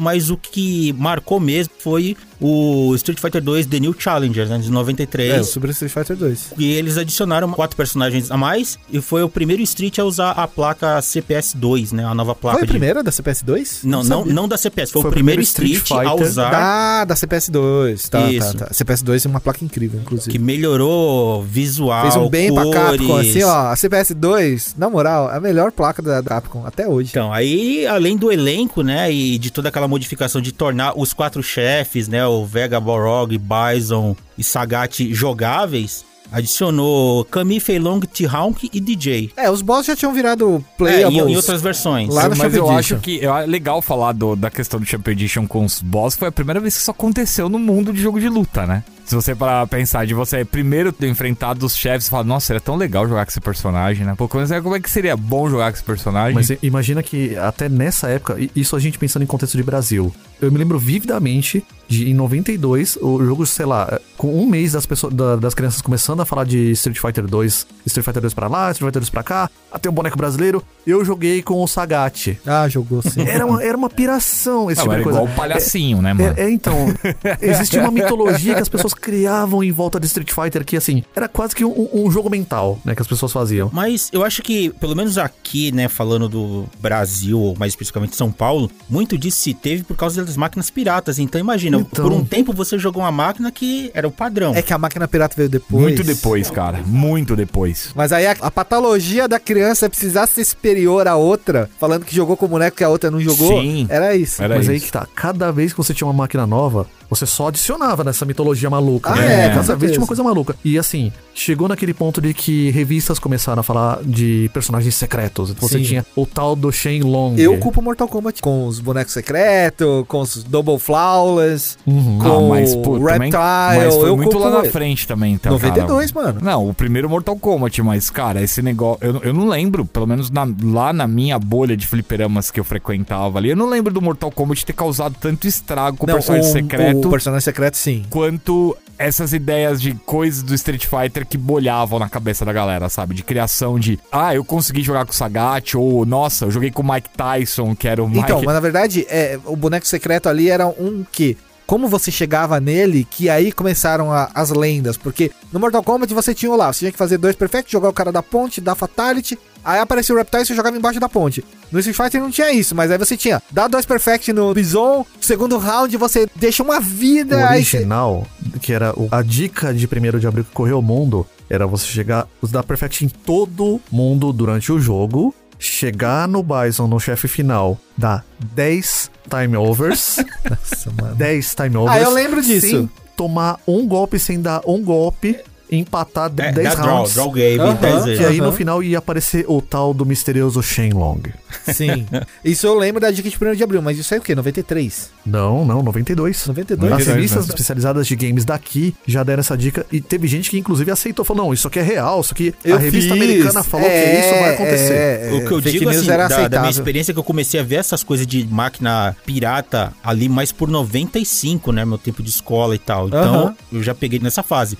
Então, pra mim era comum eu jogar, tipo, o Street 2 normal, convencional, e de repente, no papo da escola, ah, eu joguei com o Vega, é mó legal. Eu- Aham. Eu, achava estranho. Aí Depois que eu fui correr, assim, aí foi nesse período que eu comecei a meio que dar rolê pelo bairro e saindo né, até pro centro da cidade procurando as máquinas de Street, E cara. procurando macete. É, o meu foi bizarro porque os caras falam: não, joguei, chegou uma máquina, a, a tela do Street Fighter não é mais preta e laranja, ela é azul e verde. Eu falei, mano, vocês estão zoando. E aí os caras falavam: não, não, tem em Santo Amaro, lá, Barão do Rio Branco. Lá vai eu, pego os passes e vou lá pra Barão do Rio Branco. E lá realmente ia chegar o Champion Edition, né? E aí. Você tinha os personagens de cor diferente, você tinha os chefes, tinha 50 mil moleques pendurados pra conseguir jogar, porque tinha uma máquina em Santo Amaro todo, você imagina. E a Barão do Rio Branco é do lado da biblioteca. Então todos os moleques saíam da biblioteca e iam pra onde? Pro fliperama. Essa atualização do Champion Edition e a do Super. A do Super eu acho que eu só joguei em shopping. Eu não joguei nem no bairro. É porque a distribuição naquela época realmente era muito fácil você conseguir encontrar, você conseguir comprar a Ah, sim. máquina do Street Fighter 2, a padrão ou as piratas que eram ainda, ainda tá mais Aham. baratas. Então, né? eu digo assim, quando o Super saiu,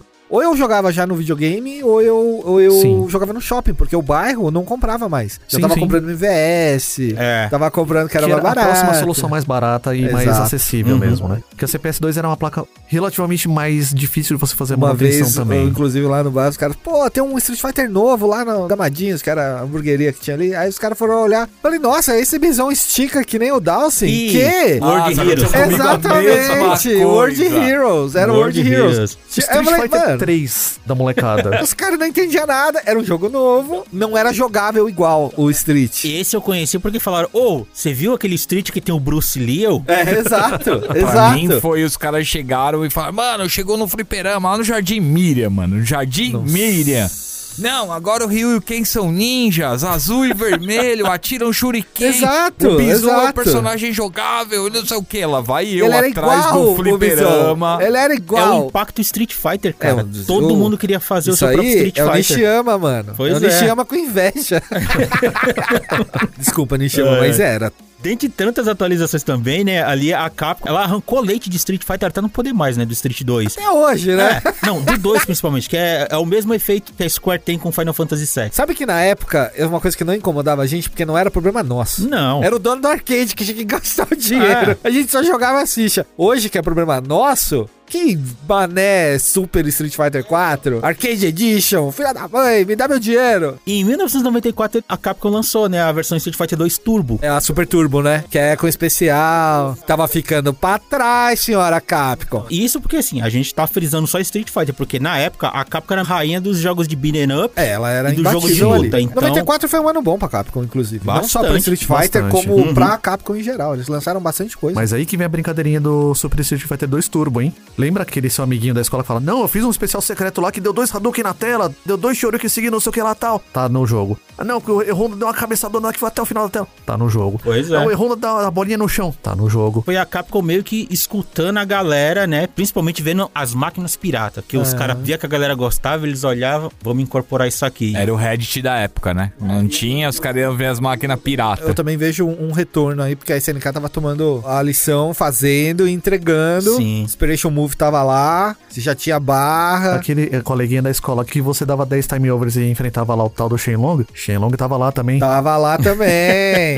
a piada ficou séria, meu amigo. A, a má tradução do Shenlong virou uma piada que virou um boneco. Tudo isso começou com um erro de tradução, né? A frase de vitória do Rio, né? Que eh, você precisa derrotar o meu Shoryuken, meu soco Para ter do uma chance. É. dragão, para ter uma chance. Só que aí o que aconteceu? Na versão japonesa, Shoryuken, Yabura no Kagiri, Omae Nikachi, meu Anai, não sei o que lá. Só que os ideogramas de Shoryuken, acho que os americanos olharam e falaram, ah, esse deve ser chinês. E virou Shenlong. É. E acharam que era uma pessoa. E aí alguém interpretou isso, botou em inglês, o Pois outro é. viu e falou: opa, quem é Shenlong? Pois é, e tá no texto oficial do jogo a tradução americana, né? Aí exato. You must defeat Shenlong É. to stand a chance. Essa é a versão que Cara. a gente tem. E não tem nem o Mai, né? Não tem nem Não. o meu Shenlong. Então, você vê que, inclusive, ele não é exatamente uma tradução para um do japonês, né? Porque no original o Ryu fala alguma coisa do tipo: a menos que você consiga superar o meu Shoryuken, você não vai ter nem Mas chance. ele usa o meu, ele, ele dá a posse pro, pro Shoryuken, ou não? Porque isso eu não sei. Quando você falou em japonês, você mandou É um? porque em japonês você. Primeira pessoa, você pode omitir da frase e fica subentendido que você tá falando de você. Pode ser tanto um Aham. como o outro, tá? E, assim, Nintendo japonês, mas em contexto de jogo tem a- aquela associação, né? Que ele usa o Dragon Punch lá, o Shoryuken. Se você derrotar o, o Shoryuken, você teria uma chance. Sim. Se você não conseguir superar É que nem o o problema, Shoryuken. é, o problema é que o cara não leu o Shoryuken como era pra ele ler. Ah, É, Esse meu foi, Deus, começou aí. ah, Americanas, viu?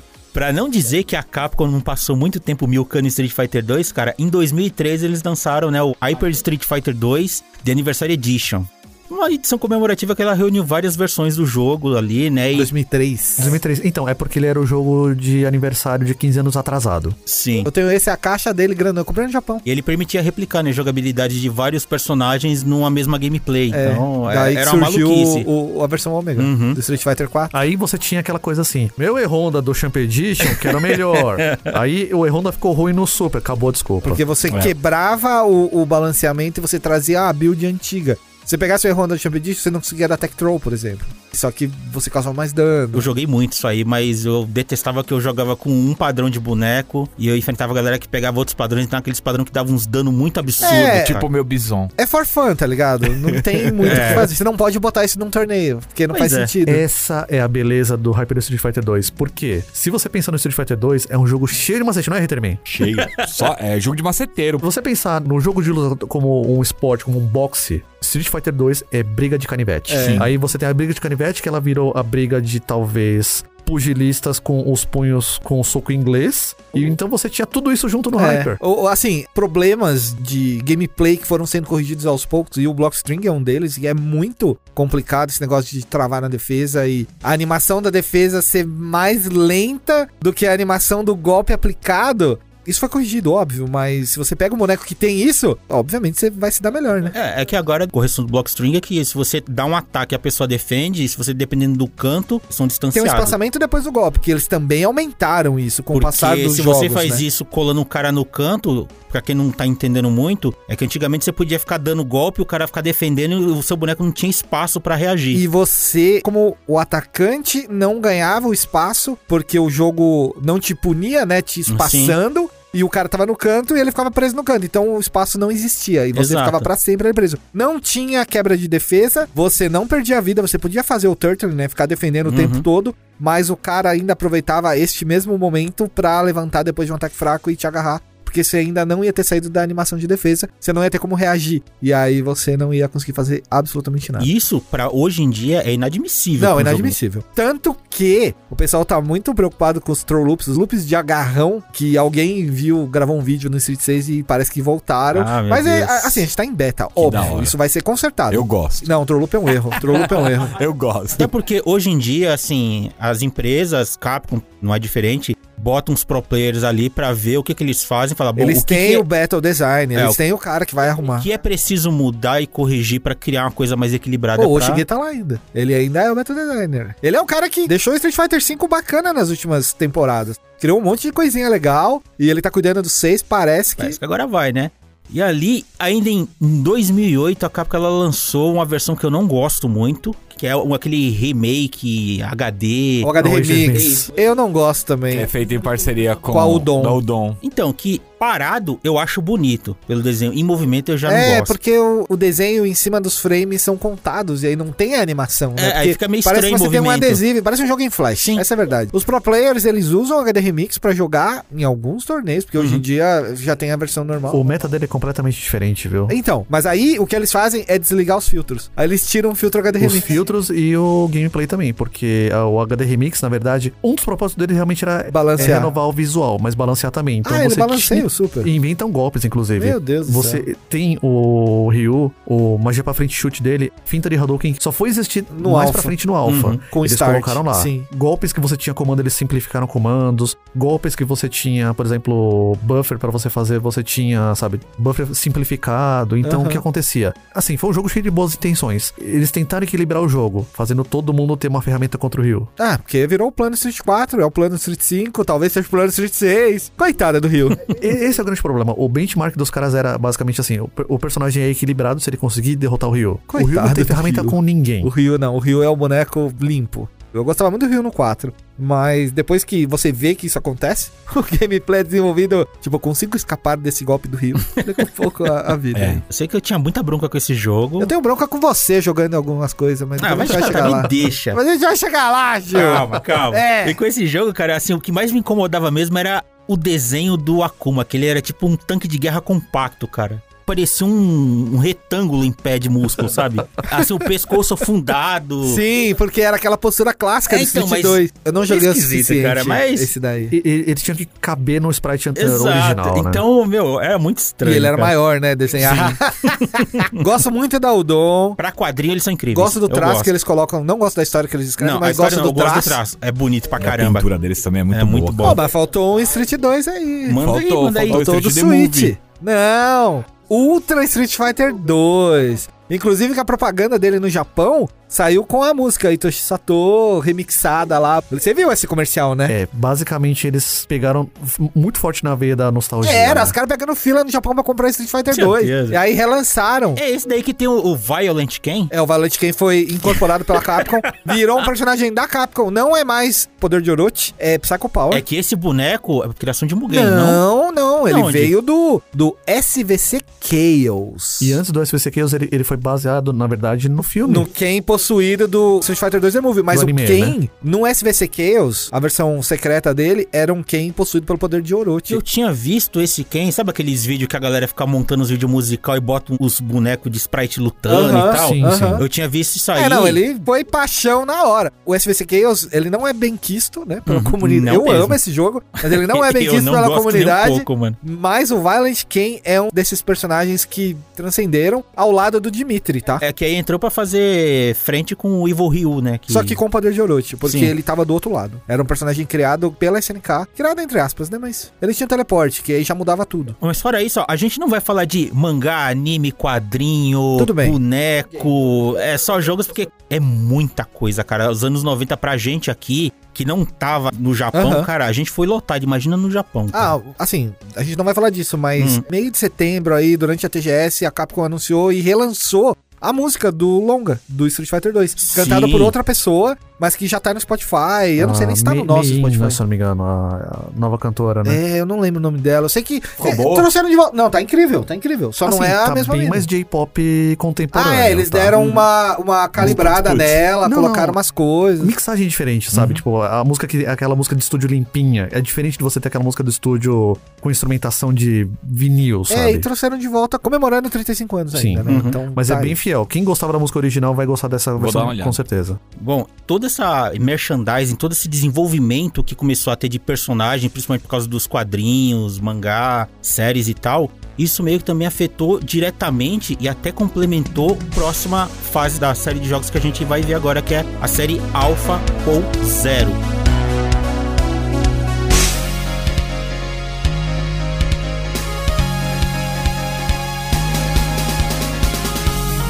Street Fighter Alpha foi lançado ali em 1995. muito importante aí o esforço de mídia de Street Fighter pra vender a história do jogo, pra desenvolver os personagens, pra criar o background, pra gente Uhum. saber quem é o mestre do Ryu do Ken. Sim. E posteriormente também a gente viu isso no filme, né, do Street Fighter 2. Sim. o passado, o treinamento deles. Sim. Isso, pra mim, é o que desencadeou o conceito principal do Street Fighter Alpha. É porque assim, a Capcom, né, com o Street 1, não tinha um background, assim, uma coisa muito refinada. Exato. Tinham falas e tinham certos porquês ali, mas não era nada, ó. E o 2, idem, ao mesmo tempo que eles estavam pensando nisso agora. Exato. Todo personagem tinha um final. Tanto é que essa fase do Street Fighter Alpha ou Zero no Japão, eles começaram a escrever porque, assim, hoje em dia a gente sabe que Street Fighter tem uma história por trás, só que a cronologia é meio A maluca, né? cronologia é super maluca. A gente começa ainda do 1 um ou do 0? Começa do Começa 1, do aí um. depois A o gente vai 0. pro 1, vai pro 0, aí vai pro depois o 2, dois, vai pro quatro, 4, o- 5 e o 3. E agora o 6. É, É, isso. então, Essa é a cronologia oficial do É Street bem Fighter. insano, né? Eu tô seguindo aqui mais ou menos estabelecendo a ordem que a gente foi jogando, Não, né? mas tem a certa. Quase Velozes e Estruturar. Furiosos. quando É, você Então, é, exato. perdido. Aí que é a dúvida. Na época, vocês se lembram de.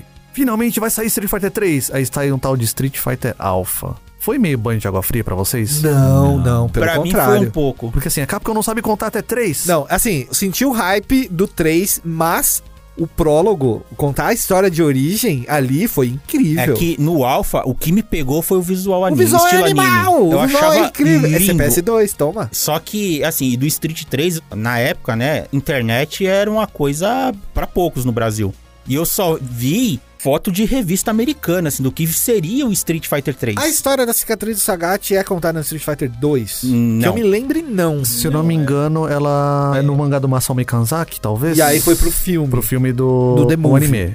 Isso, É, o anime, isso, The isso. Movie. Porque aí a gente teria essa história contada no zero. Sim. Que foi legal, mas nossa, mano. Que aí ela foi só meio que salpicada ali, dizendo que já aconteceu. É por isso que tem a rivalidade do Sagat ser obcecado em caçar o Ryu. Exato, exato. Né, por vingança. E você pensa, ah, mas por que que ele quer matar ele? Não, ele só quer derrotar ele numa luta limpa. É, porque É, foi roubado. É. Segundo a cabeça do Sagat, né? E o Ryu também não sente que venceu aquela luta. Apesar de que no filme não tem Satsui no Hadouken. Então aí que tá, começou a surgir a ideia do Saturno. E se o Ryu, que é o bonzinho, fosse É, mal? na ver- E aí, por isso que ele não ganhou aquela Então, luta. mas é que no primeiro Street, pensa, você vai jogar com um boneco que é o herói, que é o vilão, né? Porque Ah, sim, sim, Pra sim. quem hum, se aprofundar muito, no Street 1, o Ryu, ele venceu o Sagat meio que na sorte, porque o Sagat derrotava ele e ele, obcecado em não querer perder, o Sagat foi cumprimentar ele, levantar ele, né, e tal, e o Ryu, na maldade, ele levantou no Shoryuken, rasgou o peito dele. Então, essa, essa história a gente pega no zero. Porque nem no The Movie é assim essa história. No filme é uma luta limpa. É uma luta Exato. limpa, não tem Só que, Satsui. Inclusive, o revisionismo consta que não foi um Shoryuken que fez a É. cicatriz, foi um Metsu Shoryuken, que é o Shoryuken assassino. Exato, né? Que exatamente. aí Caraca. começou toda essa ideia e por isso esse revisionismo histórico diz, não,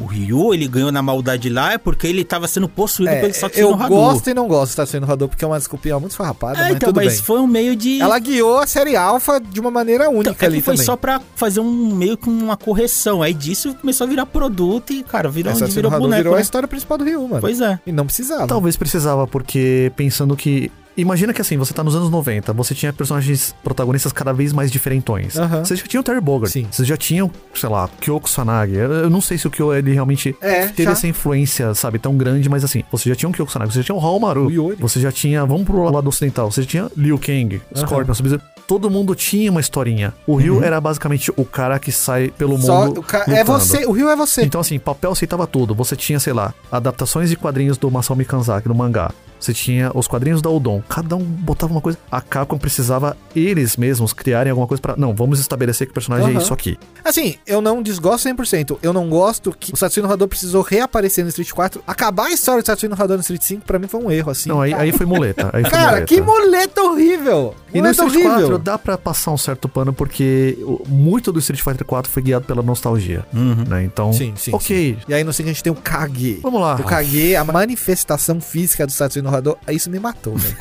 mas eu Então, amo jogar com esse boneco, É. mas isso me matou. Bom, ali no Street Alpha, né, como a, a proposta visual era totalmente diferente, era quase um anime jogável pra época, né, pros padrões da época, e ele abordava a fase jovem de alguns personagens, A gente né? pôde Tipo, rever muitos lutadores do primeiro Street Fighter. Uhum. Bird retornando, o Adon como O Adon boss voltou. de alguns lutadores e o Sagat como boss do Ryu. E foi uma coisa diferenciada, porque nessa primeira versão do jogo de 95, a gente não tinha um chefe fixo, né? Você enfrentava tantos inimigos pra chegar naquele que nem no 2 que Cada enfrentava o Bison. personagem tinha seu rival. A escolha de ter um rival é muito legal. Isso, se eu não me engano, foi baseado no Fatal Fury, não foi? Que tinha. Fatal Fury tem chefe, o Krause não, era- não, era mas chefe na época. os bonecos tinham certas Tinham rivalidades. rivalidade, sim, porque você tem Sim. o lore expandido da história e a gente sabia o que cada um representava pro outro. E o Street Alpha começou a fazer isso também. Eu achava maravilhoso. Sim. Eu não lembro se tinha boss secreto pra todos os bonecos. No mas- Alpha já tinha, mas era universal, era o É. Akuma. Agora, uma coisa que queria até levantar com vocês. Essa série Alpha, realmente, com essa estética de anime, com toda essa, sabe, os golpes secretos, com essa expansão do lore,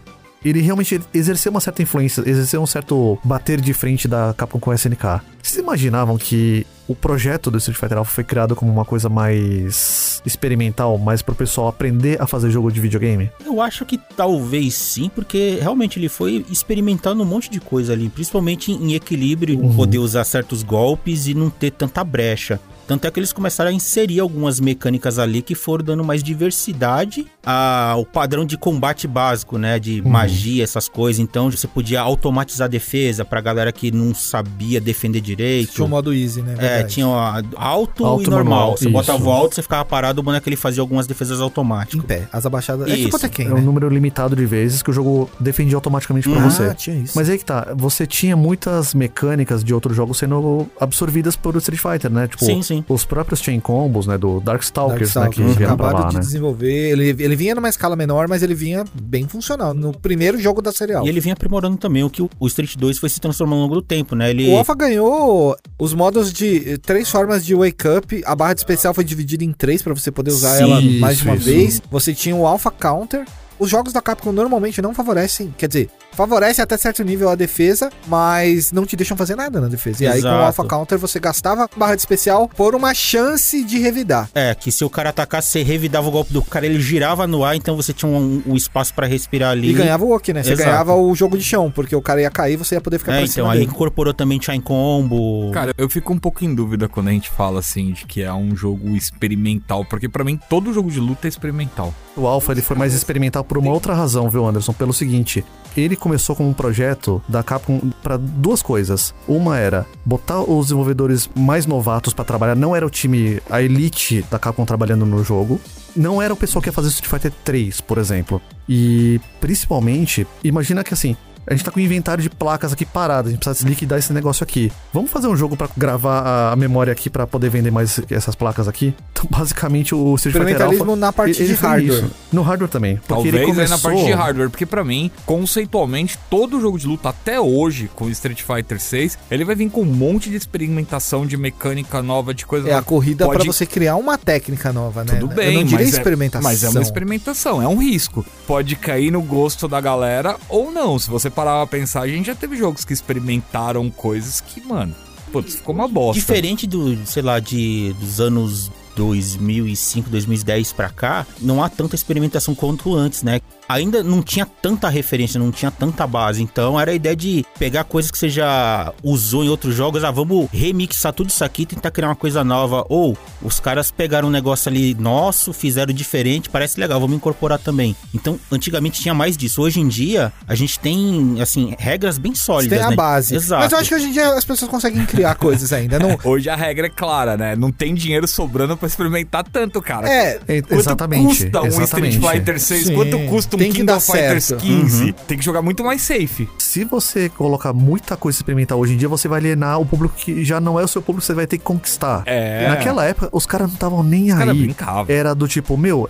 é um Street Fighter novo saindo. Vamos jogar. Vamos, Tem que vamos ser botar, diferente. Vamos É, ver e que vai ele sair. tem que ser diferente Se de não deu alguma certo, maneira. faz o 2. É. Se não deu certo, faz o 3. E a gente tem uma coisa também de que hoje o jogador, mesmo o jogador profissional, ele não tá buscando que o jogo novo dele seja tão diferente do antigo. Quanto menos diferente pro jogador atual, melhor, né? Dá pra dizer que hoje em dia essa galera ela não quer inovação, ela quer uma renovação, né? É, quer exato, pegar tudo exato, aquilo que tinha Gil. familiar, só que um cenário novo, um visual Mas diferente, o mas, mercado tem espaço ainda. Se mecanicamente. você parar pra pegar aí 2008, quando saiu o Street 4, com todas aquelas mecânicas que você precisava de um, um segundinho ou alguns meses pra entender como o jogo funcionava numa segunda camada, a gente também teve Blast Blue reinventando aí conceitos de poder especial pra cada um dos bonecos. Você aprende um boneco por vez ali, e cara, e ainda assim é difícil pra caramba. Uhum. Teve Guilty Gear voltando, trazendo umas coisas ou outras aí. Assim, é meio injusto falar de jogo de anime porque todos eles acabam tentando entregar uma mecânica ou outra diferente, mas no final eles bebem No sempre da Japão mesma nunca fonte. morreu, né? No É, final das exato, contas, né? Exato, The King of Fighters também, né? Precisou aí de dois jogos pra tentar voltar, voltou e depois foi embora de novo. Aí o 14 veio, o pessoal não gostou.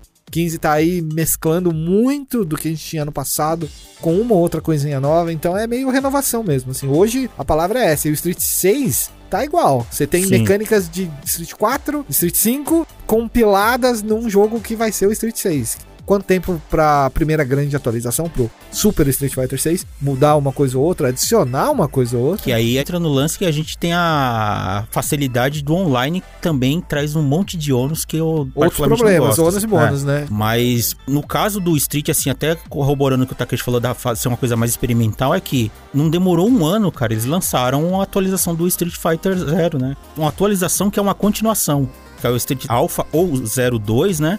Que esse sim, quando ele chegou na versão videogame, já trouxe um monte de coisas a mais, né? Curioso que tiraram o Combo. Tiraram o Chain Combo e colocaram Custom Combo. Essa versão, inclusive, que foi lançada em 96, né? Que foi lançada como 02 Alpha ou Alpha 2 Gold nos videogames. Ah, que é a atualização, né? Isso, a da então, capa veio rosinha. Sim, que um sim. sim. enfiaram uma caminha ali, que eles pegaram simplesmente Aham. todo o, o set de sprite do Street 2 Sim. e botaram ali. Eles nem tiveram trabalho de Colocaram, redesenhar, colocaram cara. os bonecos secretos, que eram só bosses, agora você podia usá-los. O Shin Akuma, por exemplo, que era um capeta. Então, e a Camille, ela jogava só no modo versus, tá? A Camille jogava só... É, porque não tinha história pra ela. Em 98, nem demorou tanto assim, os caras deram mais um revamp e trabalharam tudo e lançaram o, o Alpha, O Alpha ou 3. 03, né? Que nos arcades foi Nossa, foi incrível. Você gostava dele bastante? Eu demorei pra gostar dele, Eu gostava sabia? mais do 2. Eu também. Você falou um negócio engraçado agora. Como assim ele era mais Street Fighter? Ele era mais Street Fighter 2. Entendeu? Faltou isso, sim. Ah, tá. Talvez a personalidade dele era diferente, né, em relação ao... Não, é porque o 3 adicionou uma coisa que hoje é normal,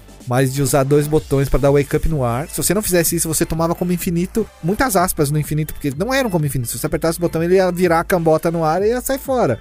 O agarrão de dois botões também. A animação de whiff de agarrão. Cara, Sim. tudo isso meio que. Nossa, que estranho, sabe? Na verdade, não era estranho, era só o começo de Eu uma gosto muito mudança aí. de Street Fighter, que eu joguei bastante do o Alpha 2, porque eu achava ele um- mais equilibrado, digamos assim. O ritmo dele. Mas hoje eu gosto de toda essa variação que tem no Não, 3. também. Principalmente na escolha de boneco e na escolha dos, Os ismos. dos ismes. Que muda o boneco, O velho. 3, quando ele veio, é que eu- o 3 eu achei ele mais. Sabe aquele jogo mais amaciado? Tipo, eu já sei de tudo que tem ali. Tem coisa nova que eu posso incorporar e ele tá mais rápido. Exato. E ele tem mais possibilidades. Então a batalha ela, Exatamente. ela se ramifica pra muitos caminhos, dependendo de como você joga. Exatamente. E com quem você joga. Não, Então, hoje eu gosto bastante. Nesse 03 também os caras começaram a trazer personagem clássico, né? Gillet, Hulk, Tem todo mundo, DJ. praticamente. Se você pegar a última versão do Alpha, que é o Alpha 3, que é o Upper, Double Upper, Aqui no ocidente ficou Max, se eu não me engano, né? Uhum. que é do PSP. Sim. Em 99 lançaram a versão Upper, né? O Alpha 3 Upper, que era a versão de GBA. E a versão de GBA tinha mais três bonecos. que O elenco só aumentava. Não, era ridículo, tinha muita gente mesmo.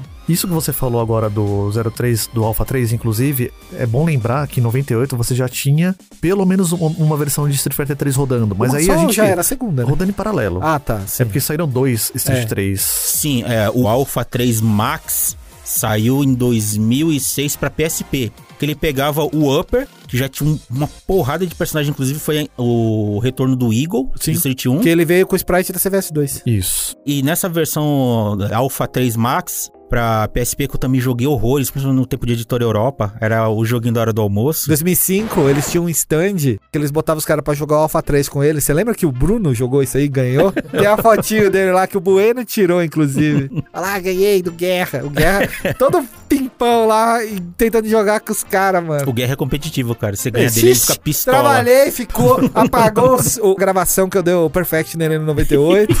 Olha só. Tava no meu celular, mas sumiu. A Carlinha, cara, chorava de dar risada com isso aí. Coisa interessante desse Alpha Max pra PSP é que ele incluiu também uma personagem inédita, né? A Ingrid. A Ingrid que veio do Capcom Fighting Jam ou... Capcom Fight All Stars, É, que era o é, projeto Capcom que foi Fight cancelado. Evolution, não? O Evolution é o refugo, é o que sobrou do que seria o Capcom Fighting All Stars. Nossa. Que era um jogo de luta 3D. Ele sozinho já dá um podcast. Mas a porque Ingrid bizarro. veio no Jam depois do Alpha? Ou antes? Depois, depois. Depois? Ah, tá. É, Depois. a Ingrid, personagem desenhada, inclusive, um dos desenhos mais famosos da época do Shinkiro na Capcom. Tinha acabado de ir. Nossa, o Shinkiro saiu da SNK. Ele ficou, sei lá, 5 anos na SNK. E na Capcom tá até hoje. 5 não, 10, pô. Não, eu sei, tô Oh. brincando, mas tô falando, a quantidade de tempo é absurdamente diferente. E feliz é quem tem a versão Alpha Anthology, que saiu no mesmo ano, em 2006, pra Play 2. Ah, Que isso aí virou meio que uma raridade Eu queria, né? por aí. não É, tem. a coletânea de todos os Street Fighters, o 1, o 2, o 2 Gold e Uhum. o 3. E também um destravável, um desbloqueável que era muito bom, que era o tal do Hyper Street Fighter Alpha. É, Queria esse, hein? Esse eu o nunca que joguei. você tinha lá, que era o misto de tudo do Hyper Street Fighter 2, você tinha no Alpha. Então, assim, você quer colocar a barra de especial do 1? Tá ali. Você quer colocar a barra de especial do 1 com os especiais do 2? Tá ali. Nossa. Quer colocar parry? Tá ali. Você quer Essa colocar mistureba, combo de cara. X-Men vs Street Fighter? Tá ali. Para, não, mano. é Não, não seria ruim. Bagunça, Não É, seria ah, velho. ruim. Pensando ah lá. aqui, acho que acho que seria É bom. quase um Mugen Ah lá, oficial. ah lá. Acho que seria bom. Ah, o senhor do Alguém caos tem aqui. isso? Alguém tem é isso? Tá Não sei, mas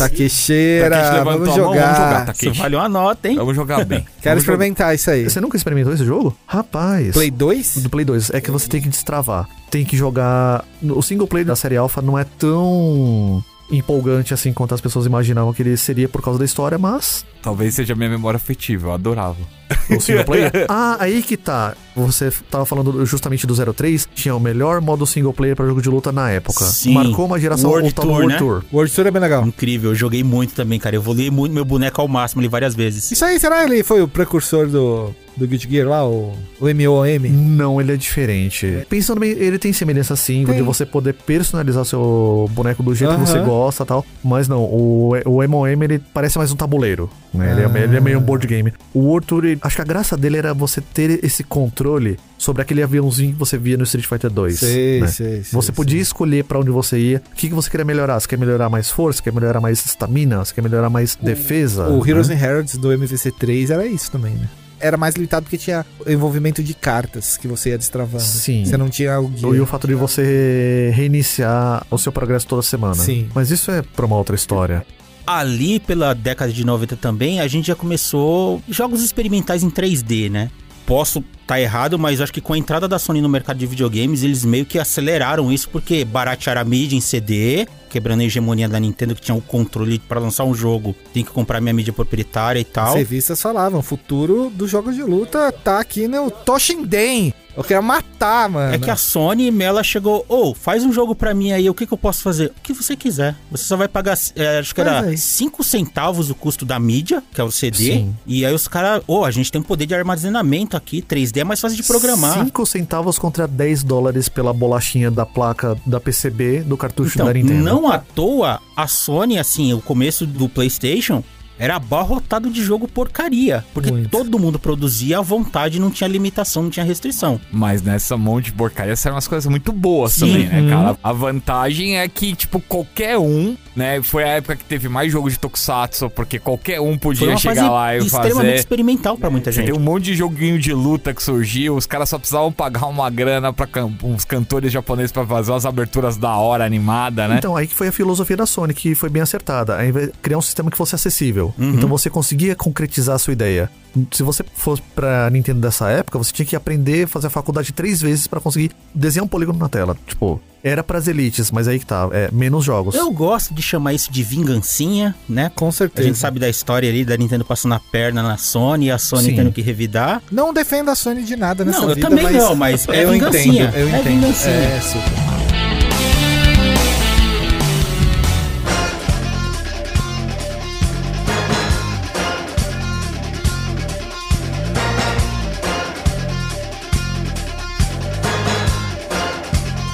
E nessa fase do 3D, a Capcom e todas as empresas elas não podiam ignorar isso, né? Então começaram a lançar jogos 3D. Que droga. E Street Fighter Que também droga. entrou nessa fase, com Street Fighter EX, em 1996. E aí a gente traz de volta o nome aí que a gente falou lá no começo. Muito conhecido. Exatamente. O primeiro Street Fighter EX foi desenvolvido pela produtora Arica. Olha lá, ó. Um jogo lançado direto pros arcades, né? Chitani retorna ao palco. Naquela época, a gente tinha jogos 3Ds que tentavam incorporar elementos de jogos de luta, no caso, né? Então você brincava com o cenário, rotação, deslocamento lateral e não só frente e trás. Sabe que isso pega a nossa memória de um jeito meio bizarro, porque não foi no começo isso. Foi depois. E, tipo, nessa época a gente já tinha algumas experimentações aí. Eu acho isso também, e só que eu acho que o, o EX vinha com o diferencial que ele tentava resgatar o jogo 2D Então, dentro do 3D. É nesse ponto que eu ia chegar. A gente tinha os jogos 3D com toda essa liberdade de cenário Movimentos reais. que eles tentavam incorporar elementos de jogo de luta. Então ficava uma coisa meio maluca ali que você tinha que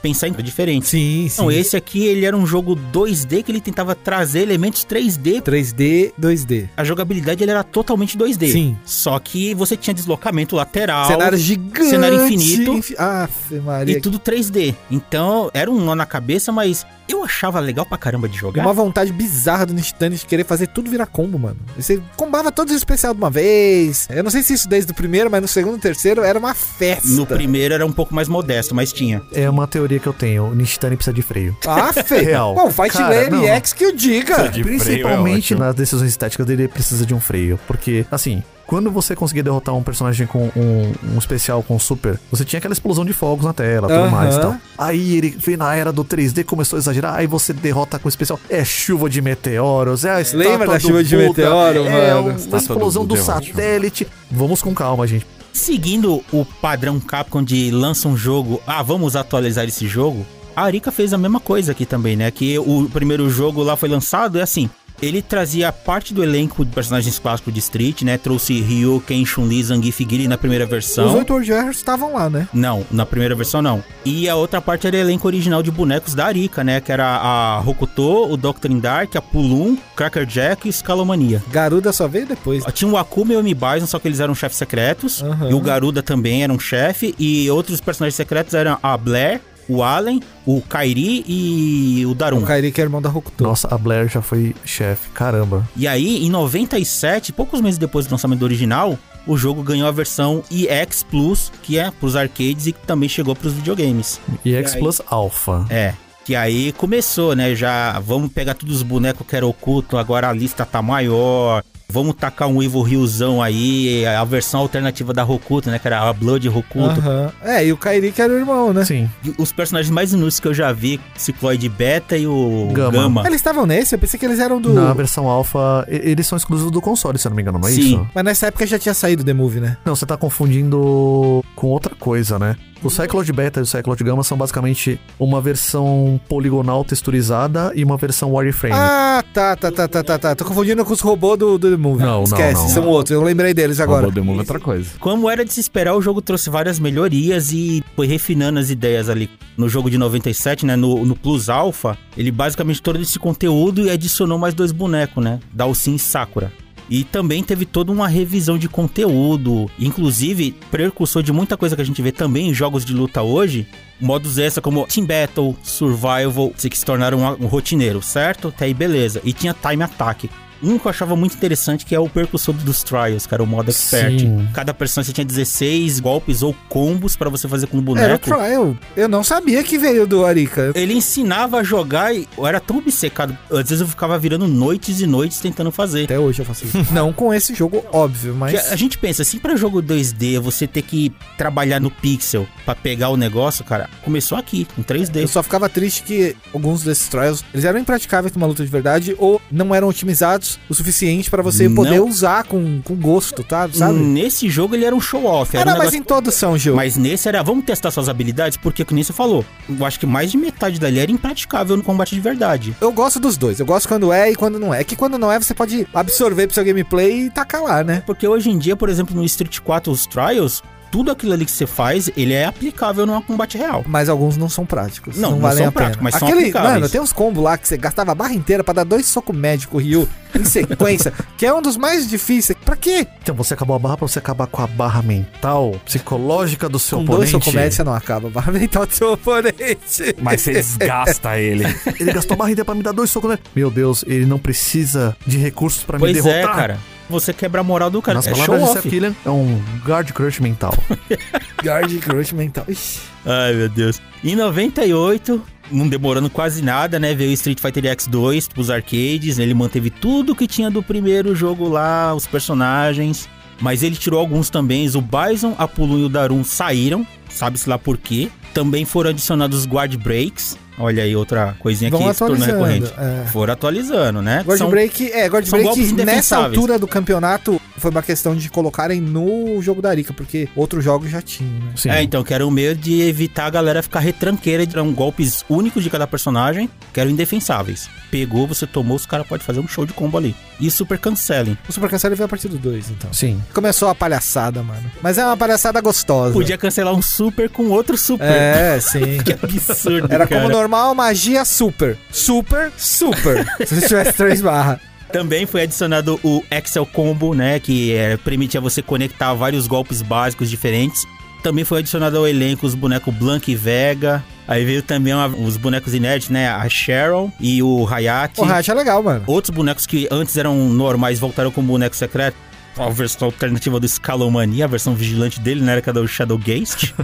Igual, é. é. Sulomania é um boneco que o pessoal ficou pedindo aí até É, recente. até Scalomania era um boneco divertidão, soltarem cara. de volta no Fighting X Layer. Inclusive no 2 que ele passou de Ultraman e virou Kamen Rider. né? Exato. E o último de boneco que adicionaram também foi a Nanase, né? Que é a menininha. Irmã da Hokuto ou do mesmo clã, uma coisa É, assim. Era a atual líder ou era que tava brigando pra virar? Eu sei que, cara, a história desse trio aí é. Cara, tem umas histórias malucas, né? Tipo, na versão atualizada, que foi a EX Plus, lançada no ano seguinte, todo mundo voltou, exceto o, o Hayate. Simplesmente tiraram do- do jogo, no arcade. Acontece, memória, provavelmente. Bison, Pulu e Daru, né, voltaram. Foi incluído ainda o Sagat e entrou o meu boneco favorito, Vulcano Russo. Vulcano Russo é Vulcano Russo. legal, pô. Eu pensei que você ia falar o Dan. E tinha uma boneca que eu achava legal também, que é a Arya. Ela tinha um braço mecânico, Sim. Ah, que sim, andava eu de lembro. patins. É uma apelação do caramba, mas eu gostava, cara.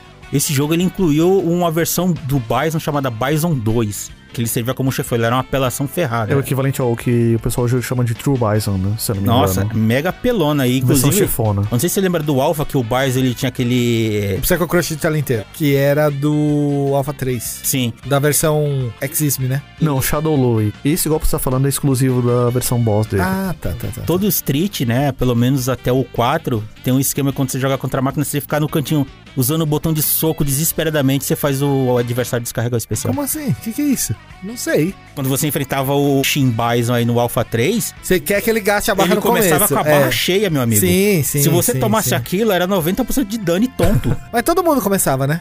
Com a barra é no cheia. Alpha 3 sim. Quando você começava contra ele, você ficava, começava dando soquinho no canto, ele descarregava Aí você aquilo. só defendia. Exato, aí é show de bola. É tipo aí, no, no Guilty Gear. É, depois que o Guilty Gear começou com isso aí, também imagino que... Bom, pra finalizar aqui, o EX Plus 2 também ele adicionou o Meteor Combo, que o Jeff adora. É que é bonito, né? Quando termina. É, que aí é uma- ele é basicamente uma versão super, super devastadora do Super Combo. Super, super! É o Frank. Diferente do outro, ele gasta todas as três barras de especiais. Sim. Também teve o, o Excel Combo, né? Ele foi totalmente revisado, então agora ele permitia conectar golpes iguais.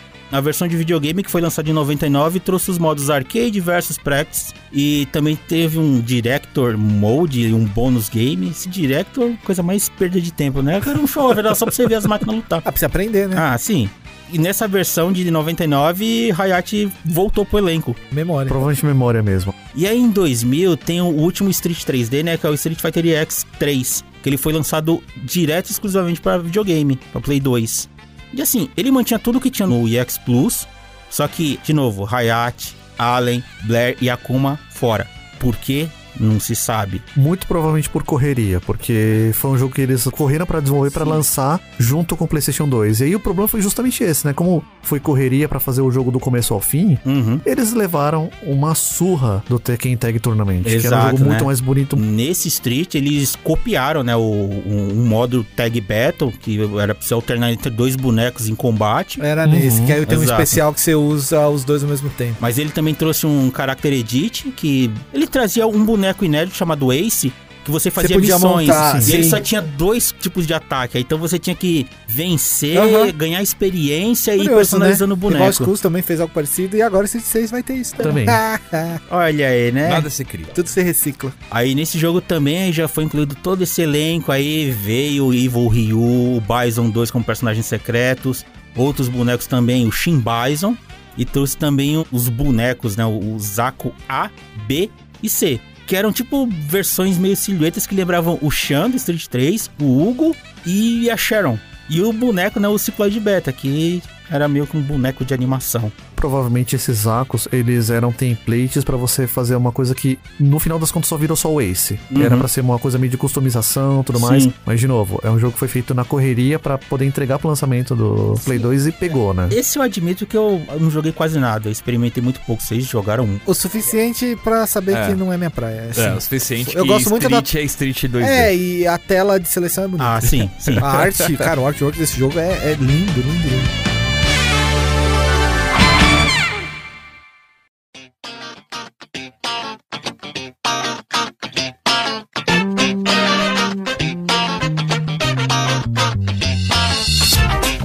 Pois bem, senhores, o papo tá muito bom. A gente ainda tem mais um caminhão de coisa pra abordar, mas por enquanto ficaremos por aqui. E uma segunda parte, obviamente, será mais do que necessária, né? Porque ainda temos Street 3, Street 4, Street 5 e falar do queridinho Street 6 que tá chegando aí já, né? Vai dar as caras em breve. Então, redes sociais, Takeshi. Takeshi Oyama no Twitter. Me encontra atrás da câmera do Mais Geek, basicamente. E você, Jeff? Tem Horokeu no Twitter, Dragão do Prazer no Instagram. Senhor Anderson, abraços. Onde te acham? Nas redes sociais vocês me acham como arroba HatermanTV em todos os lugares. e vocês me encontram lá no Twitter com arroba alderheaven. Por enquanto é só e tchau, tchau. Até a próxima. Falou, tchau.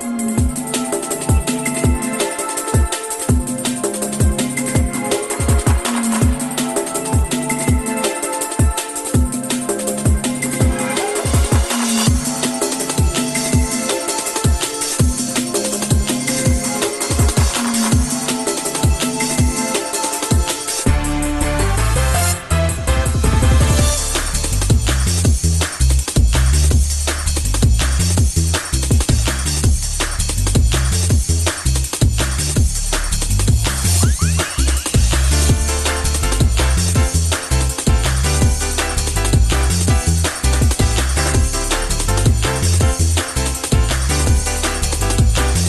um prevê o que o cara fazia, que o cara ele virava os controles, apertava os botões e ficava girando o corpo Tá dele em. junto. Qual cara. rank você tá? Ultra bronze. Cara, Ultra Bom você vai pegar um monte de Rio Voador Voadora H. garra e médio, médio, médio Só que abaixado, essa magia. escola quem criou fui eu, mano. Os caras davam voador e ia me agarrar, eu agarrava, ainda lá e dava três tapas na cabeça. Eu falava, sai, moleque. Takeshi, manda uma voz aí pra mim, por favor. Alô, testando. 1, 2, 3, testando. Tatsumax Renpu, Kyaku Hadouken Shoryuken e. Rapaz, falei de tudo. Esse eu fiquei maluco, esse eu fiquei Esse maluco. é o Quem Maluco.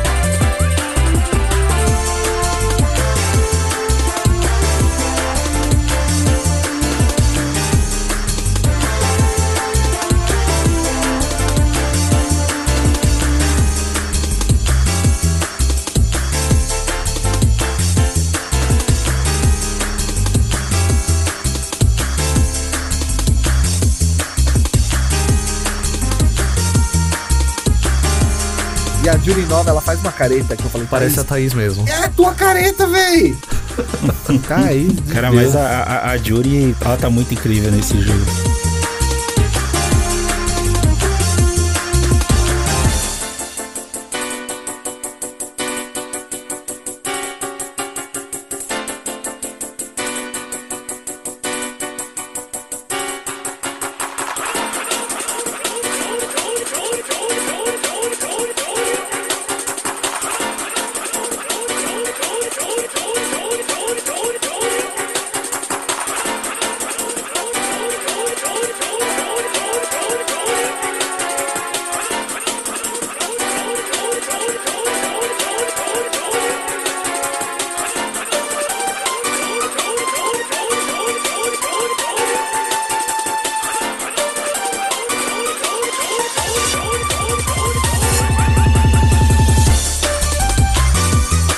Só pra deixar claro, as partes aqui que eu, eu vou chamar e automaticamente eu vou jogar a bola pra vocês. Tem um monte de pílulas aí que é mais pra gente revivar a memória, quiser puxar e me dar assunto. Tá tipo uma hidra, assim, cada pílulazinha abre oito braços, assim. É, É, eu sei a maldição que eu armei pra mim e pra vocês, mas perdão, tá? Recentemente fiz um pôster com o Humberto lá e a gente passou nesses bonecos aí. Cara, que desgraça encontrar a imagem dele. Jesus! É, então. Vamos lá.